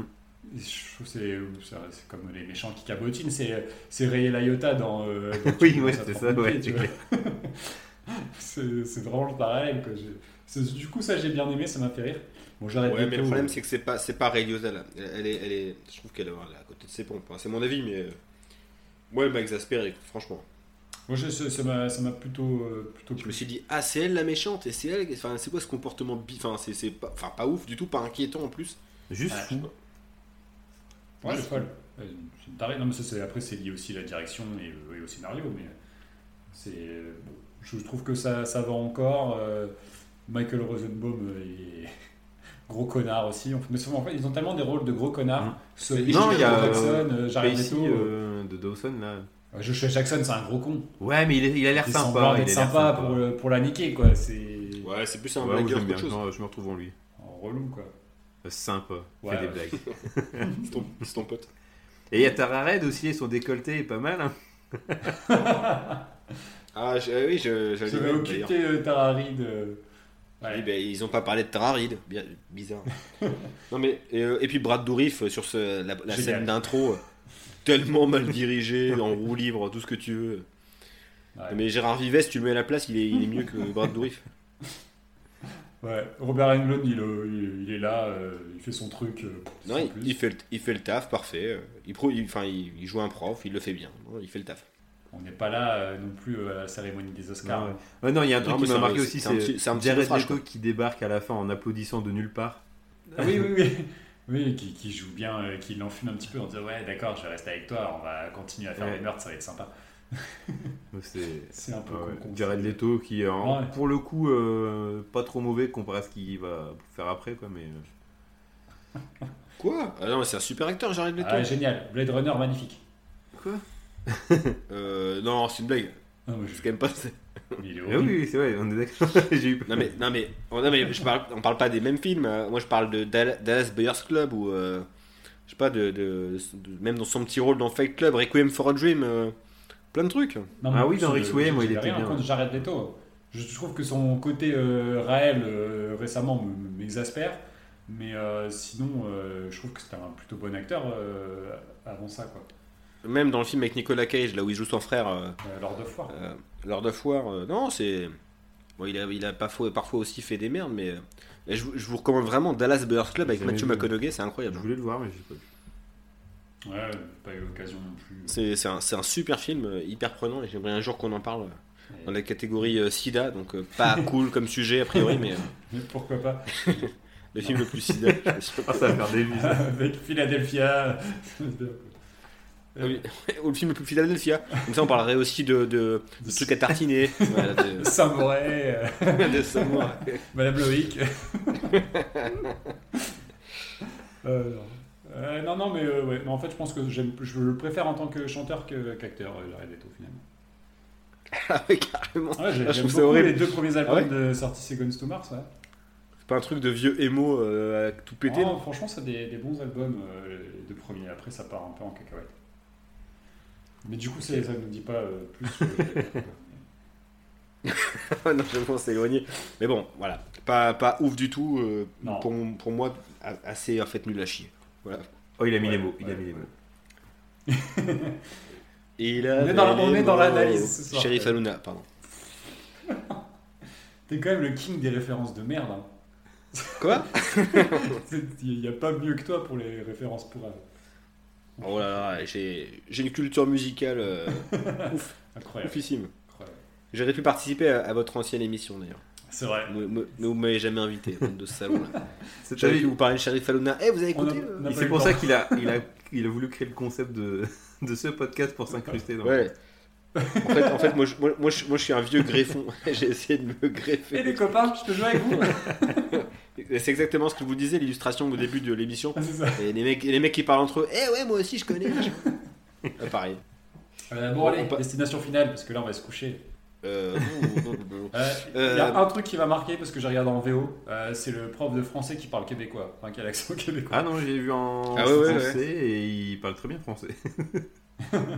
Ah ouais, non, c'est, il parle français, mais c'est plutôt, euh, plutôt, plutôt un québécois quoi. Non, mais je, je l'acteur. Euh, zéro. encore une fois, pas dingo. Pas dingo. Sean William Scott. Oh là eh, ce serait pas le nouveau Sean Penn où je, où je m'y connais pas. Non mais c'est incroyable. Ah non, Après, il joue- il joue bien les que Sean Penn quoi. est un bon acteur? Que Ah, il a été, un, il a non, il a été un extraordinaire acteur pendant une période, je le reconnais assez courte, mais ça a été, ça a été à un moment donné le numéro un. Tu sais, avant que ce soit DiCaprio, il y a eu Sean Penn. Mm. Soit 2003-2005, il n'y avait pas mieux que Sean Penn. Ah non, c'est vrai. je- Mystic River, euh, non, non, non, il y a des très grands films à cette époque-là. Harvey Milk de Gus Van Sant. Euh, je suis en train de m'énerver, Aurélien. On commence non, pas à me chauffer euh, sur non, c'était pour comprendre le sens de ta vanne. Non, non, c'est non, non, je- vraiment euh, gros, gros fan de Sean Penn à une période de Et bien gros fan du coup de Sean Mhm. William Scott apparemment. Ah ouais, gros, gros fan. Et du coup, Sean William Scott, parce que super acteur, euh, il joue vachement bien les teubés. D'ailleurs, il a Ouais. fait que ça. c'est carré. Il joue mal, mais il est sympa. Il a une tête sympatoche.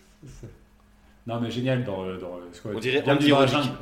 Donc quoi Bienvenue dans la jungle Ouais, avec The Rock. euh, il joue dans Tolérance Zéro aussi avec The Rock, non? Non, c'est euh, Johnny Knoxville. Mais je me demande aussi Knoxville. Sean William Scott.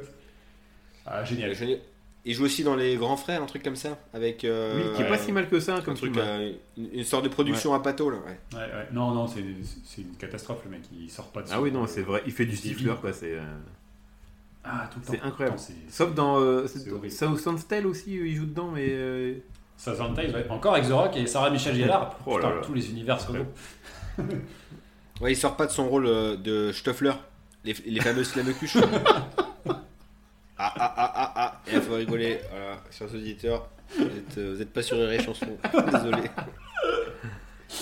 Oh, ça part en vrille. À chaque fois en fin d'émission quand on fatigue. Mais en fait, le, le- tous les, le problème de ces acteurs, c'est que euh, ils- on leur a dit d'être euh, des têtes de cons, et t'as pas d'empathie pour aucun des personnages. À part la nerd.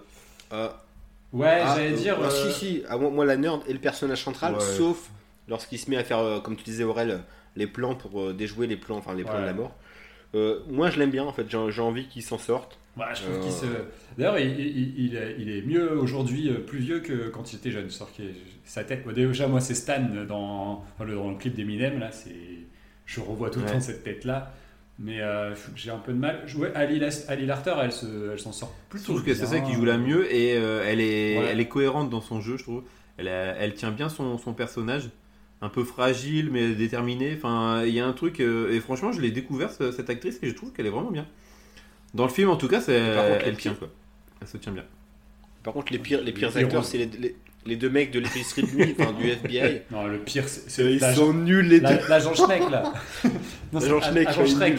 Mais lui, oh, qu'est-ce qu'il. Et puis il y a des dialogues qui l'aident pas non plus. Hein, faut Ah ouais, vraiment- en, en fait, c'est pas, c'est nuls. pas l'agent Shrek, c'est- Alain de la compta. Il- il- Ah, c'est pas un mec du FBI, Je sais mec. pas où ils l'ont trouvé, le mec. Oh, une catastrophe, quoi.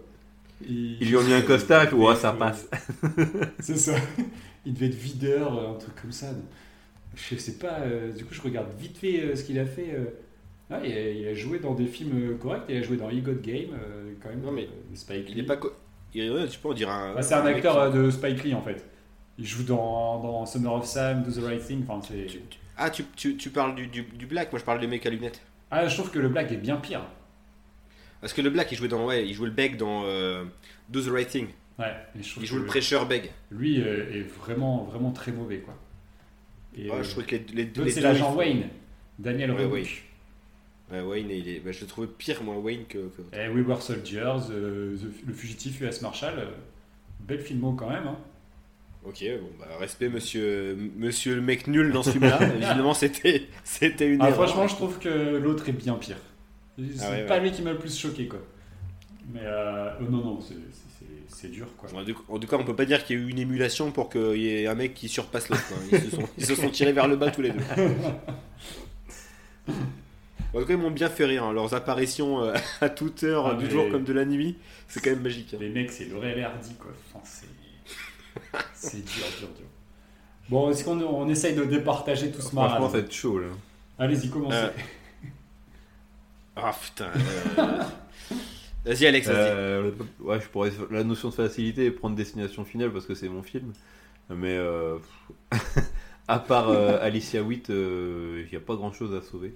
Non, tu veux dire Euh, euh, Ali, Ali Larter. Ali Larter, euh, ouais. En fait, en fait c'est tellement des castings de nobody qu'on font tous les bordels. Ils ont tous les mêmes têtes et tout, c'est incroyable. quoi.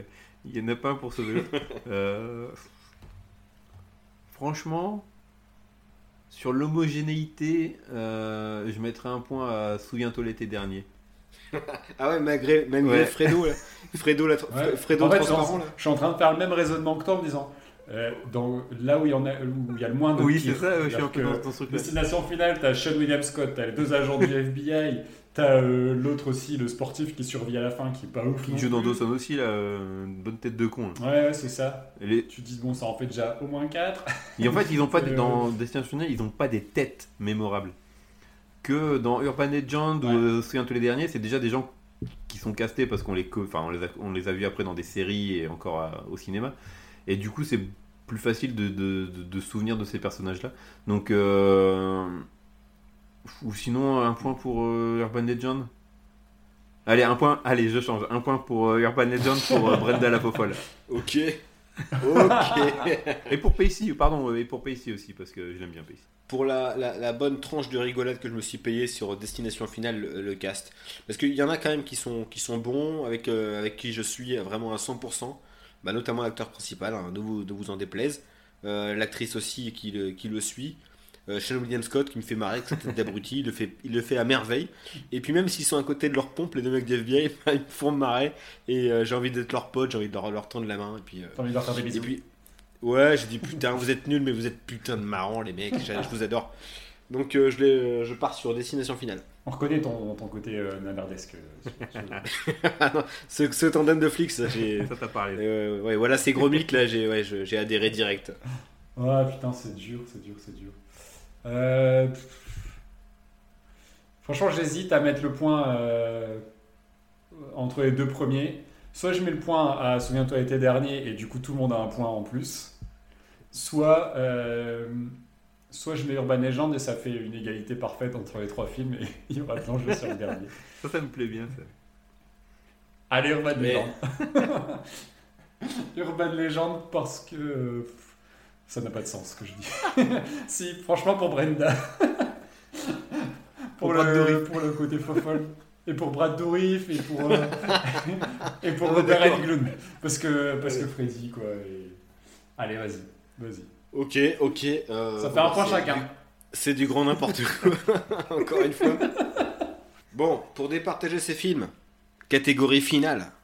Et quelle est-elle Cette catégorie finale, Aurel? On va, on va se décider sur quel est notre meurtre préféré parce qu'on est des mecs glauques. Que, après avoir choisi nos tueurs préférés, quelle est la scène de meurtre la plus graphique, la plus. celle qui nous aura le plus marqué dans ces trois magnifiques films? Euh, je vais commencer par un film qui, dans tout, dans, parce que il faut que je sois, il faut vraiment le faire avec honnêteté, et ça me tue, ça me- ça m'arrache le cul de le dire, mais le meurtre le plus, celui qui m'a le plus marqué, c'est celui qui figure dans Urban Legend, avec le détergent dans la gueule du mec de Smallville. bah ça, ça, ça va rester dans mon crâne, alors que c'est un putain de nanar de merde, et ça me dégoûte, mais je fais le truc avec honnêteté, et j'espère que vous en ferez autant. C'est dur, c'est dur, c'est dur. Euh, je pense qu'il y a- dans les trois films, il y a un meurtre que j'aime bien. Enfin, il y, a, des scènes que j'aime bien. Je pense que le premier meurtre dans Destination Finale, le- le- l'étranglement est, rigolo. Euh, dans Urban Legend, finalement, c'est même, je suis même pas sûr que ce soit le côté euh, euh, qui, qui m'est plus, euh, plus marqué.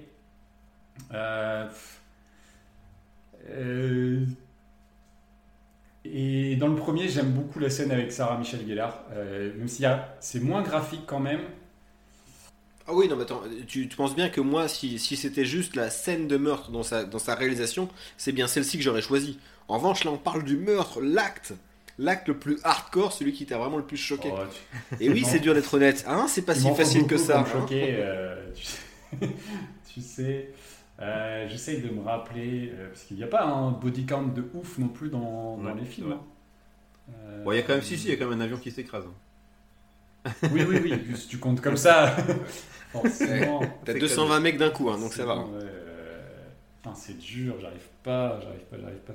En fait, euh, je trouve que les meurtres sont mieux filmés dans, dans Souviens-toi l'été dernier, mais effectivement, ils sont moins graphiques. Euh, ils sont moins marquants. Ouais, quand même, dans Destination Finale, je trouve que c'est, c'est un peu plus marquant. Euh, de, de manière globale, il y a de l'inventivité. euh, Et quel est le meurtre dans Et- les Ouais, mais, ouais, lequel Lequel Lequel Lequel t'a le plus marqué? Tu es en train de me ressouvenir aussi du, de, de la pendaison de Joshua Jackson dans Urban Legend, que j'aime bien. que je trouve assez inventive et rigolote. Bon, attends, pendant que tu recherches, moi je. je... ouais. Non, attends, vas-y, elle est rigolote. finale, euh, L'étrangle, Ok, dans la baignoire. alors. Donc tout repose sur mes. Ouais, pas mal ça. Soit je fais gagner mon film, soit je fais gagner Urban Legend, et c'est la plus grosse escroquerie. Sachant, Ce serait rigolo. Et vous avez. Et sachant ça, que ce serait incroyable. euh, dans Destination Finale, euh, la scène de l'étranglement, effectivement, parce que c'est là où tu vois vraiment comment la mort fonctionne. C'est le premier vrai meurtre où tu vois tout euh, l'inventivité et tout ça. Les gouttes Ouais. d'eau, et l'eau qui s'en va à la fin. C'est rigolo d'ailleurs. Bah, c'est- pas de l'eau, on dirait Ouais, même du gel vrai. douche. C'est un peu, Il y a un cette peu scène-là qui m'a marqué, et une autre scène parce que je me souviens beaucoup du, du film, parce que j'ai quand même vu plusieurs fois Destination Finale, gros fan. Euh, C'est la scène de fin, la toute dernière, où tu te dis, oh putain, les cartes sont rabattues et tout va recommencer. Quand euh, il y a le. le Le ouais, Paris, c'est euh, une lettre qui tombe, euh, il se fait écraser par une lettre. Celle-là, elle m'avait marqué, et quand j'ai revu le film, j'ai tout de suite, je me suis revu euh, cette scène de fin. Ouais, mais sauf qu'en fait, tu vois pas le meurtre. Ouais, mais bon, tu le co- Ça ouais, coupe. Tu comprends quand même qu'il s'est fait euh, écraser. Euh, dans Souviens-toi les derniers, effectivement, je suis d'accord avec toi, c'est la scène avec euh, Sarah Michel Gellar, mais je m'en souviens pour les mauvaises raisons parce qu'ils en font une parodie dans un Scary Movie, je crois aussi. Euh, et après, il reste Urban Legend et cette fameuse scène du chien plus combo avec le détergent. Et, et ça, et ça, Ah, J'avoue, il y a un et là, il y a x2 un combo il y a sur un- il y a un bonus pas négliger. Et, et je suis désolé, hein, mais euh, ça va, ça va être un, un carnage.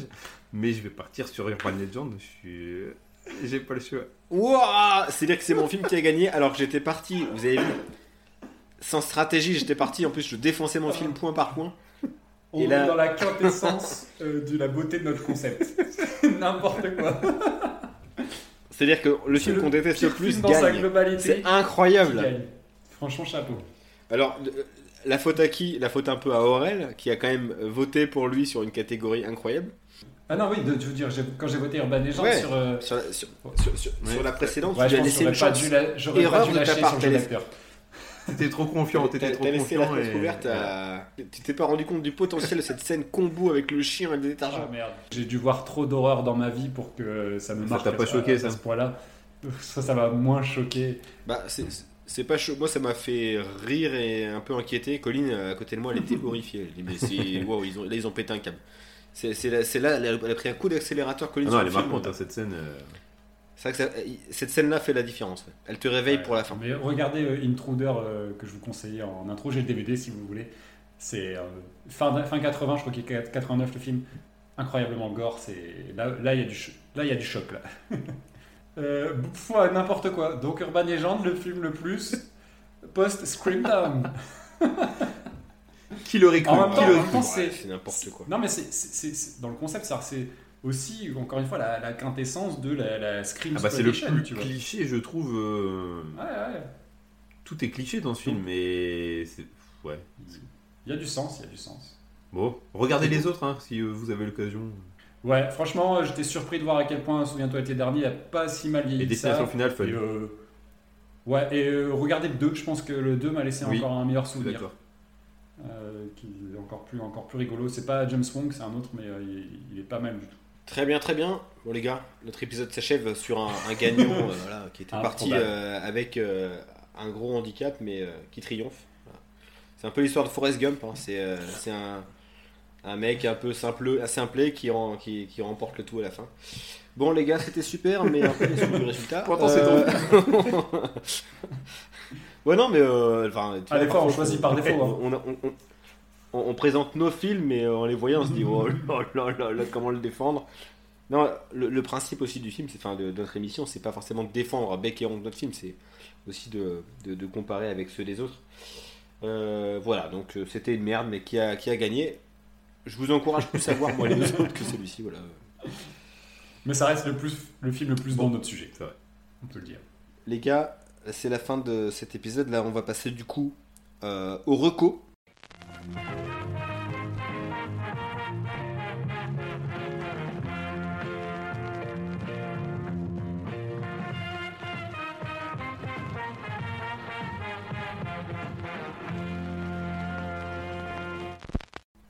Je- vais commencer du coup. Vas-y.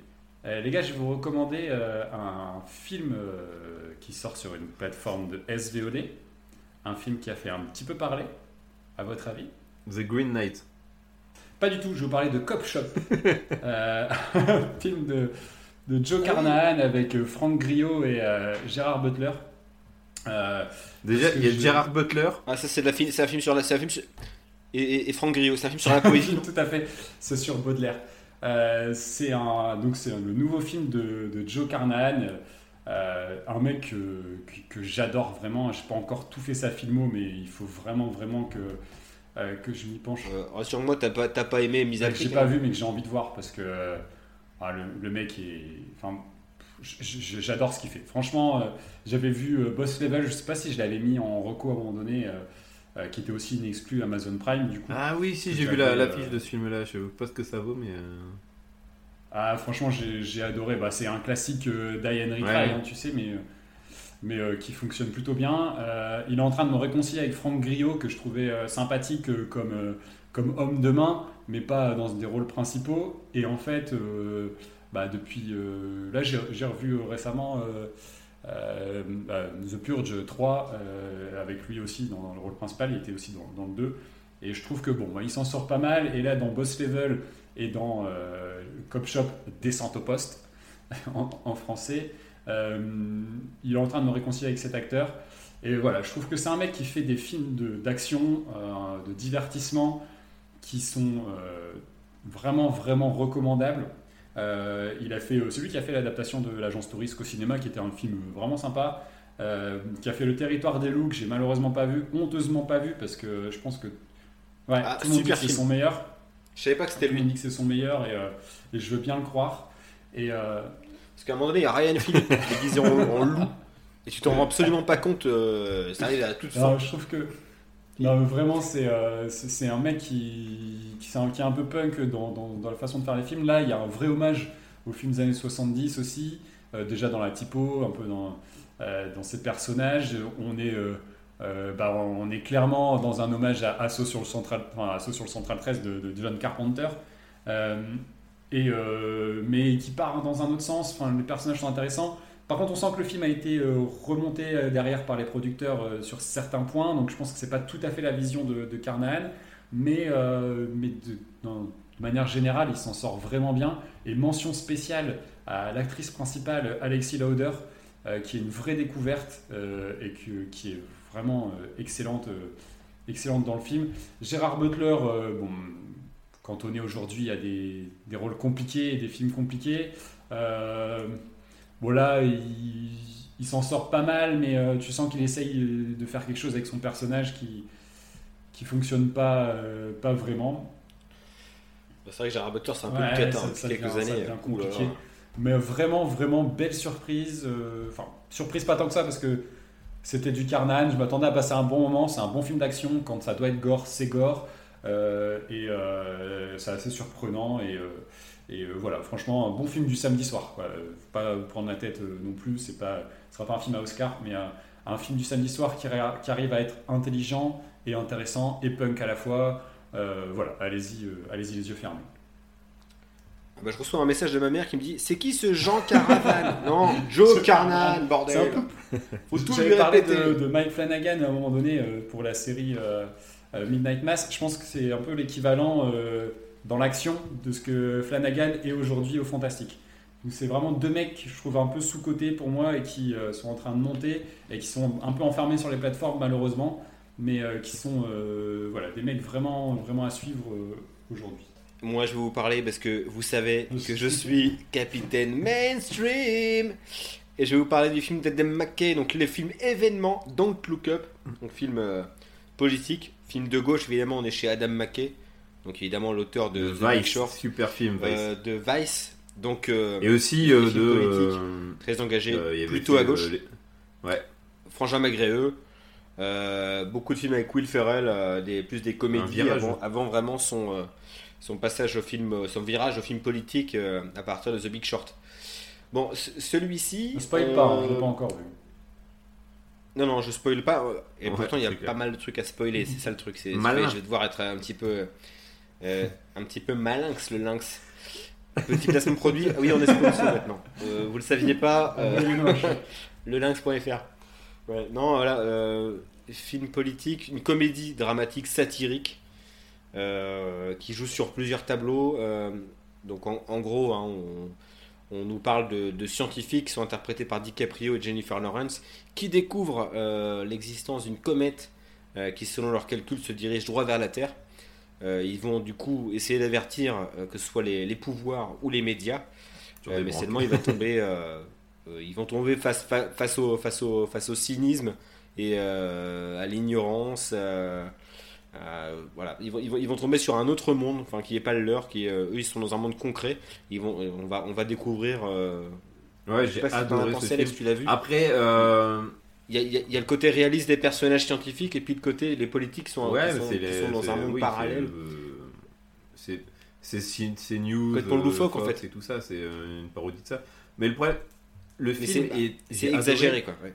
Après, euh, il est assez, euh, assez simpliste dans sa manière d'expliquer les choses. C'est un peu le reproche que j'aurais à faire, c'est que tu les vois les, ouais, c'est un, un peu lourdeau. C'est un peu balourd. Mais en même temps, c'est ce qu'il faut pour euh, le, le film te marque avec ses messages un peu lourdeaux, un peu faciles. Parce que là, en fait, en sous-texte, on nous parle de- on nous parle d'écologie. Il y a également un personnage qui est interprété par Mike Rylance, qui est une sorte de mélange putain, d'Elon Musk et de Steve. Jobs. Donc, euh, quelqu'un qui se prétend pour le sauveur de l'humanité, mais qui en fait euh, ne fait que du business. Donc, c'est très caricatural. Euh, les personnages, notamment Meryl Streep, qui joue la présidente américaine. Euh, là, pour le coup, c'est C'est du Donald Trump avec caricatural. En euh, fait, Sarah Palin. C'est vraiment euh, un mélange des deux. Et puis, y a, y a- par contre, il y a- un personnage, c'est celui joué par Jonah, Jonah Hill, que je trouve en dehors du film, que je, enfin, je comprends pas. Il, il est, enfin, il est en, en- en dehors du film. Enfin, je, je, il, il fait des blagues tout le temps. Enfin, c'est trop.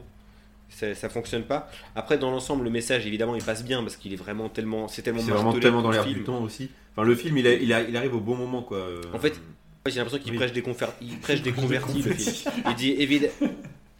il prêche des confettis, bien sûr. Non, mais- Et là, enfin, c'est évidemment, la guerre c'est pas bien. euh, euh, L'eau ça mouille, les cheveux ça pousse sur la tête. Donc Adam McKay, il a pas découvert l'Amérique avec ce film-là. Euh, C'est un peu balourd, mais pour le coup, voilà, si- s'il y a vraiment des Mongols qui ont besoin de ce message pour comprendre ce qui se trame, euh, voilà, c'est c'est un peu triste. tu passes un bon moment. Mais hein, sinon, voilà, le film, euh, le- le- tu, passes, tu passes un bon moment. Et ce qui est bien, c'est que le film est complètement dingo. Et euh, il y a une rupture de ton lorsque, à un moment donné, DiCaprio prend la parole sérieusement et réveille un petit peu les interlocuteurs qu'il a face à lui, notamment sur euh, une scène sur un JT Ouais. télé animé par Kate Blanchett. Une scène jouissive où le film vraiment se réveille et, et prend, et, prend, euh, et prend conscience en vérité de, de, ce, qui, de ce qui se passe. c'est vrai que qu'en termes de la fin du casting monde c'est quand même assez fou. euh, le nombre de guests. euh, Ron Perlman, Ron Perlman Ouais, aussi, par contre, qui c'est incroyable. Ouais, Ron Perlman, il y a, il y a Timothée Ouais. Chalamet qui sert à peu près à rien. Ah, vous m'avez vu à Ron Perlman. Euh, Je vous laisse, je vais regarder. il y a aussi Michael Chiklis, petit rôle. Euh, mais ils auraient pu laisser un peu de- des- des acteurs pour les films qu'on a traités ce soir. hein. Ils auraient pu en laisser pour Urban Legend. ils ont tout pris pour eux. Mais non, ouais, je conseille aussi. euh, Non, sinon, Oui. il y a oh, euh, Thomas Sisley aussi. Ah non, mais qui joue très bien. Et ça, c'est pas une blague. qui joue très bien. Bah, Non, non, franchement, c'est incroyable. Et il y a aussi, à un moment donné, aussi, il y a aussi Brad Dourif qui joue un beg. c'est son service. J'ai déjà vu cette scène, non? Ça, j'aime bien. Non, mais c'est- à découvrir, même si c'est. euh, C'est un- pas très fin, mais, euh, mais c'est important, je trouve, comme film. Pour comprendre en tout cas l'époque actuelle. Je pense qu'aujourd'hui, tu es un peu obli- t'es obligé de passer par le côté euh, pas subtil pour faire passer des messages, puisque de toute façon, c'est ce qui marche. Donc, euh, Et, et puis, et, et puis le principe d'Adam McKay, parce que euh, le film est cynique, mais lui aussi il l'est, puisqu'il diffuse son film sur. Netflix Mm. pour que le plus grand nombre le voit, parce que le, le- le film, il, a, il, a- il, il porte, il porte malgré tout un message. Voilà. Mais ouais, non, non, je, je, je, je recommande aussi chaudement. Ouais. Il est top 1, il est top 1 sur Netflix évidemment, euh, grâce, grâce à son casque, grâce à la promo énorme qui est faite autour. Puis il fait parler hein, sur les réseaux, tout le monde en parle. hein. Ouais, enfin, Red Notice aussi était numéro 1, c'est pas pour, ça, pour autant que c'était bien, quoi. Ouais, ça, mais non, mais là pour le coup, là c'est, diffé- là, c'est clairement Non, différent. Et puis ça te parle de complotisme, ça te parle de tout ce qu'on voit actuellement, tout ce qui, euh, tout ce qui est à gerber. Et c'est, euh, c'est agréable. Mais vous n'êtes pas les premiers à m'en parler, euh, parce que je n'ai pas forcément le temps, puisqu'on regarde beaucoup de films pour le podcast. Et j'ai vu, alors, deuxième reco. Oh, il est Alex Alex. Snake, après, c'est pas un truc d'actualité, hein, c'est Mandibule de Quentin Dupieux. Ah merde. Bon, le, le- le foutage de gueule continue, mais euh, j'aime bien qu'on se foute de ma gueule. Dupieux, Dupieux pour le coup. Là, continue de faire le même film, non? Ah, c'est, là, c'est du foutage de gueule absolu, mais j'ai- j'ai- j'aime bien. En fait, j'aime bien être dans ces films. Là, j'ai l'impression d'être en vacances avec deux, murets style Dumb and Dumber. Et surtout, le personnage d'Adèle Exarchopoulos, qui est le vrai ressort comique du film. C'est elle qui l'est, c'est, une surprise. Non, à, à voir, ça dure 1h10, c'est, Ouais, c'est- pas grand chose. Dupieux, quoi. Et d'ailleurs, du coup, c'est en, rapport aussi avec euh, si vous le louez, notamment sur Amazon Prime, vous allez payer que 0,99. Ouais. Et ça, c'est honnête, c'est faire. tu vois. Ça vaut pas plus. Non, non, c'est sympa, j'ai bien rigolé. euh, mais en effet, bon, il faudrait qu'à un moment donné, ils mettent, euh, du fond peut-être un jour dans Ouais, un film une ou un fin. truc. Et une, euh, cela dit, là, il y a- il y a une vraie fin, mais il n'y a pas de morale. Ok. Euh, moi, ça sera euh, des bandes dessinées, des comics pour être précis. Euh, J'avais eu l'année dernière un comics Batman qui s'appelait The White Knight, où l'histoire c'était le Joker devient gentil et il fait croire, enfin, il, il fait rendre compte à toute la population que le méchant en fait c'est Batman parce que en poursuivant tous les méchants, c'est lui qui défonce la ville et que du coup le Joker qui est devenu Jack Napier il est euh, la personne qu'il faut faire élire pour qu'il devienne le maire de Gotham et qu'il rétablisse euh, l'ordre et euh. Le premier, donc ce premier tome était juste génialissime, vraiment une, un- une relecture de l'univers de Batman qui était vraiment très très bien écrite. Et là, le 2 est sorti cet été. Il s'appelle The Curse of the White Knight, qui continue juste après donc la fin du, premier. Et euh, là, qui parle plus de, de quelque chose qui n'a jamais vraiment été fait, euh, enfin, pas à ma connaissance, dans l'univers de, Batman. C'est un peu tout son héritage, ses, ses ancêtres et tout ça. Et donc là, ils prennent le parti de parler des ancêtres de Batman, qui seraient euh, des pirates euh, qui ont con- conquis euh, la vallée de Gotham et tout ça. Donc tu as toute une histoire sous-jacente avec ça. Et aussi sur le fait que... euh, Attends, c'était des pirates, les mecs Des pirates, genre des pira- pirates en bateau ouais, il y avait un, un- ouais, un, un mec des croisades. Et en fait, c'est eux qui auraient inventé Big Pirate. Ah, le scénario nul, la BD nulle. Et euh, donc tu as un peu ce truc-là, du coup, avec un, une tragédie un peu familiale dans l'univers des Wayne, euh, qui a été cachée à, à Bruce pendant des années. Donc euh, voilà, il y a cette histoire-là. Et de l'autre côté, un grand méchant qui apparaît, qui est Azrael, qui était déjà connu dans l'univers des, des comics, mais qui là est revisité. Et dans l'univers des Schtroumpfs aussi.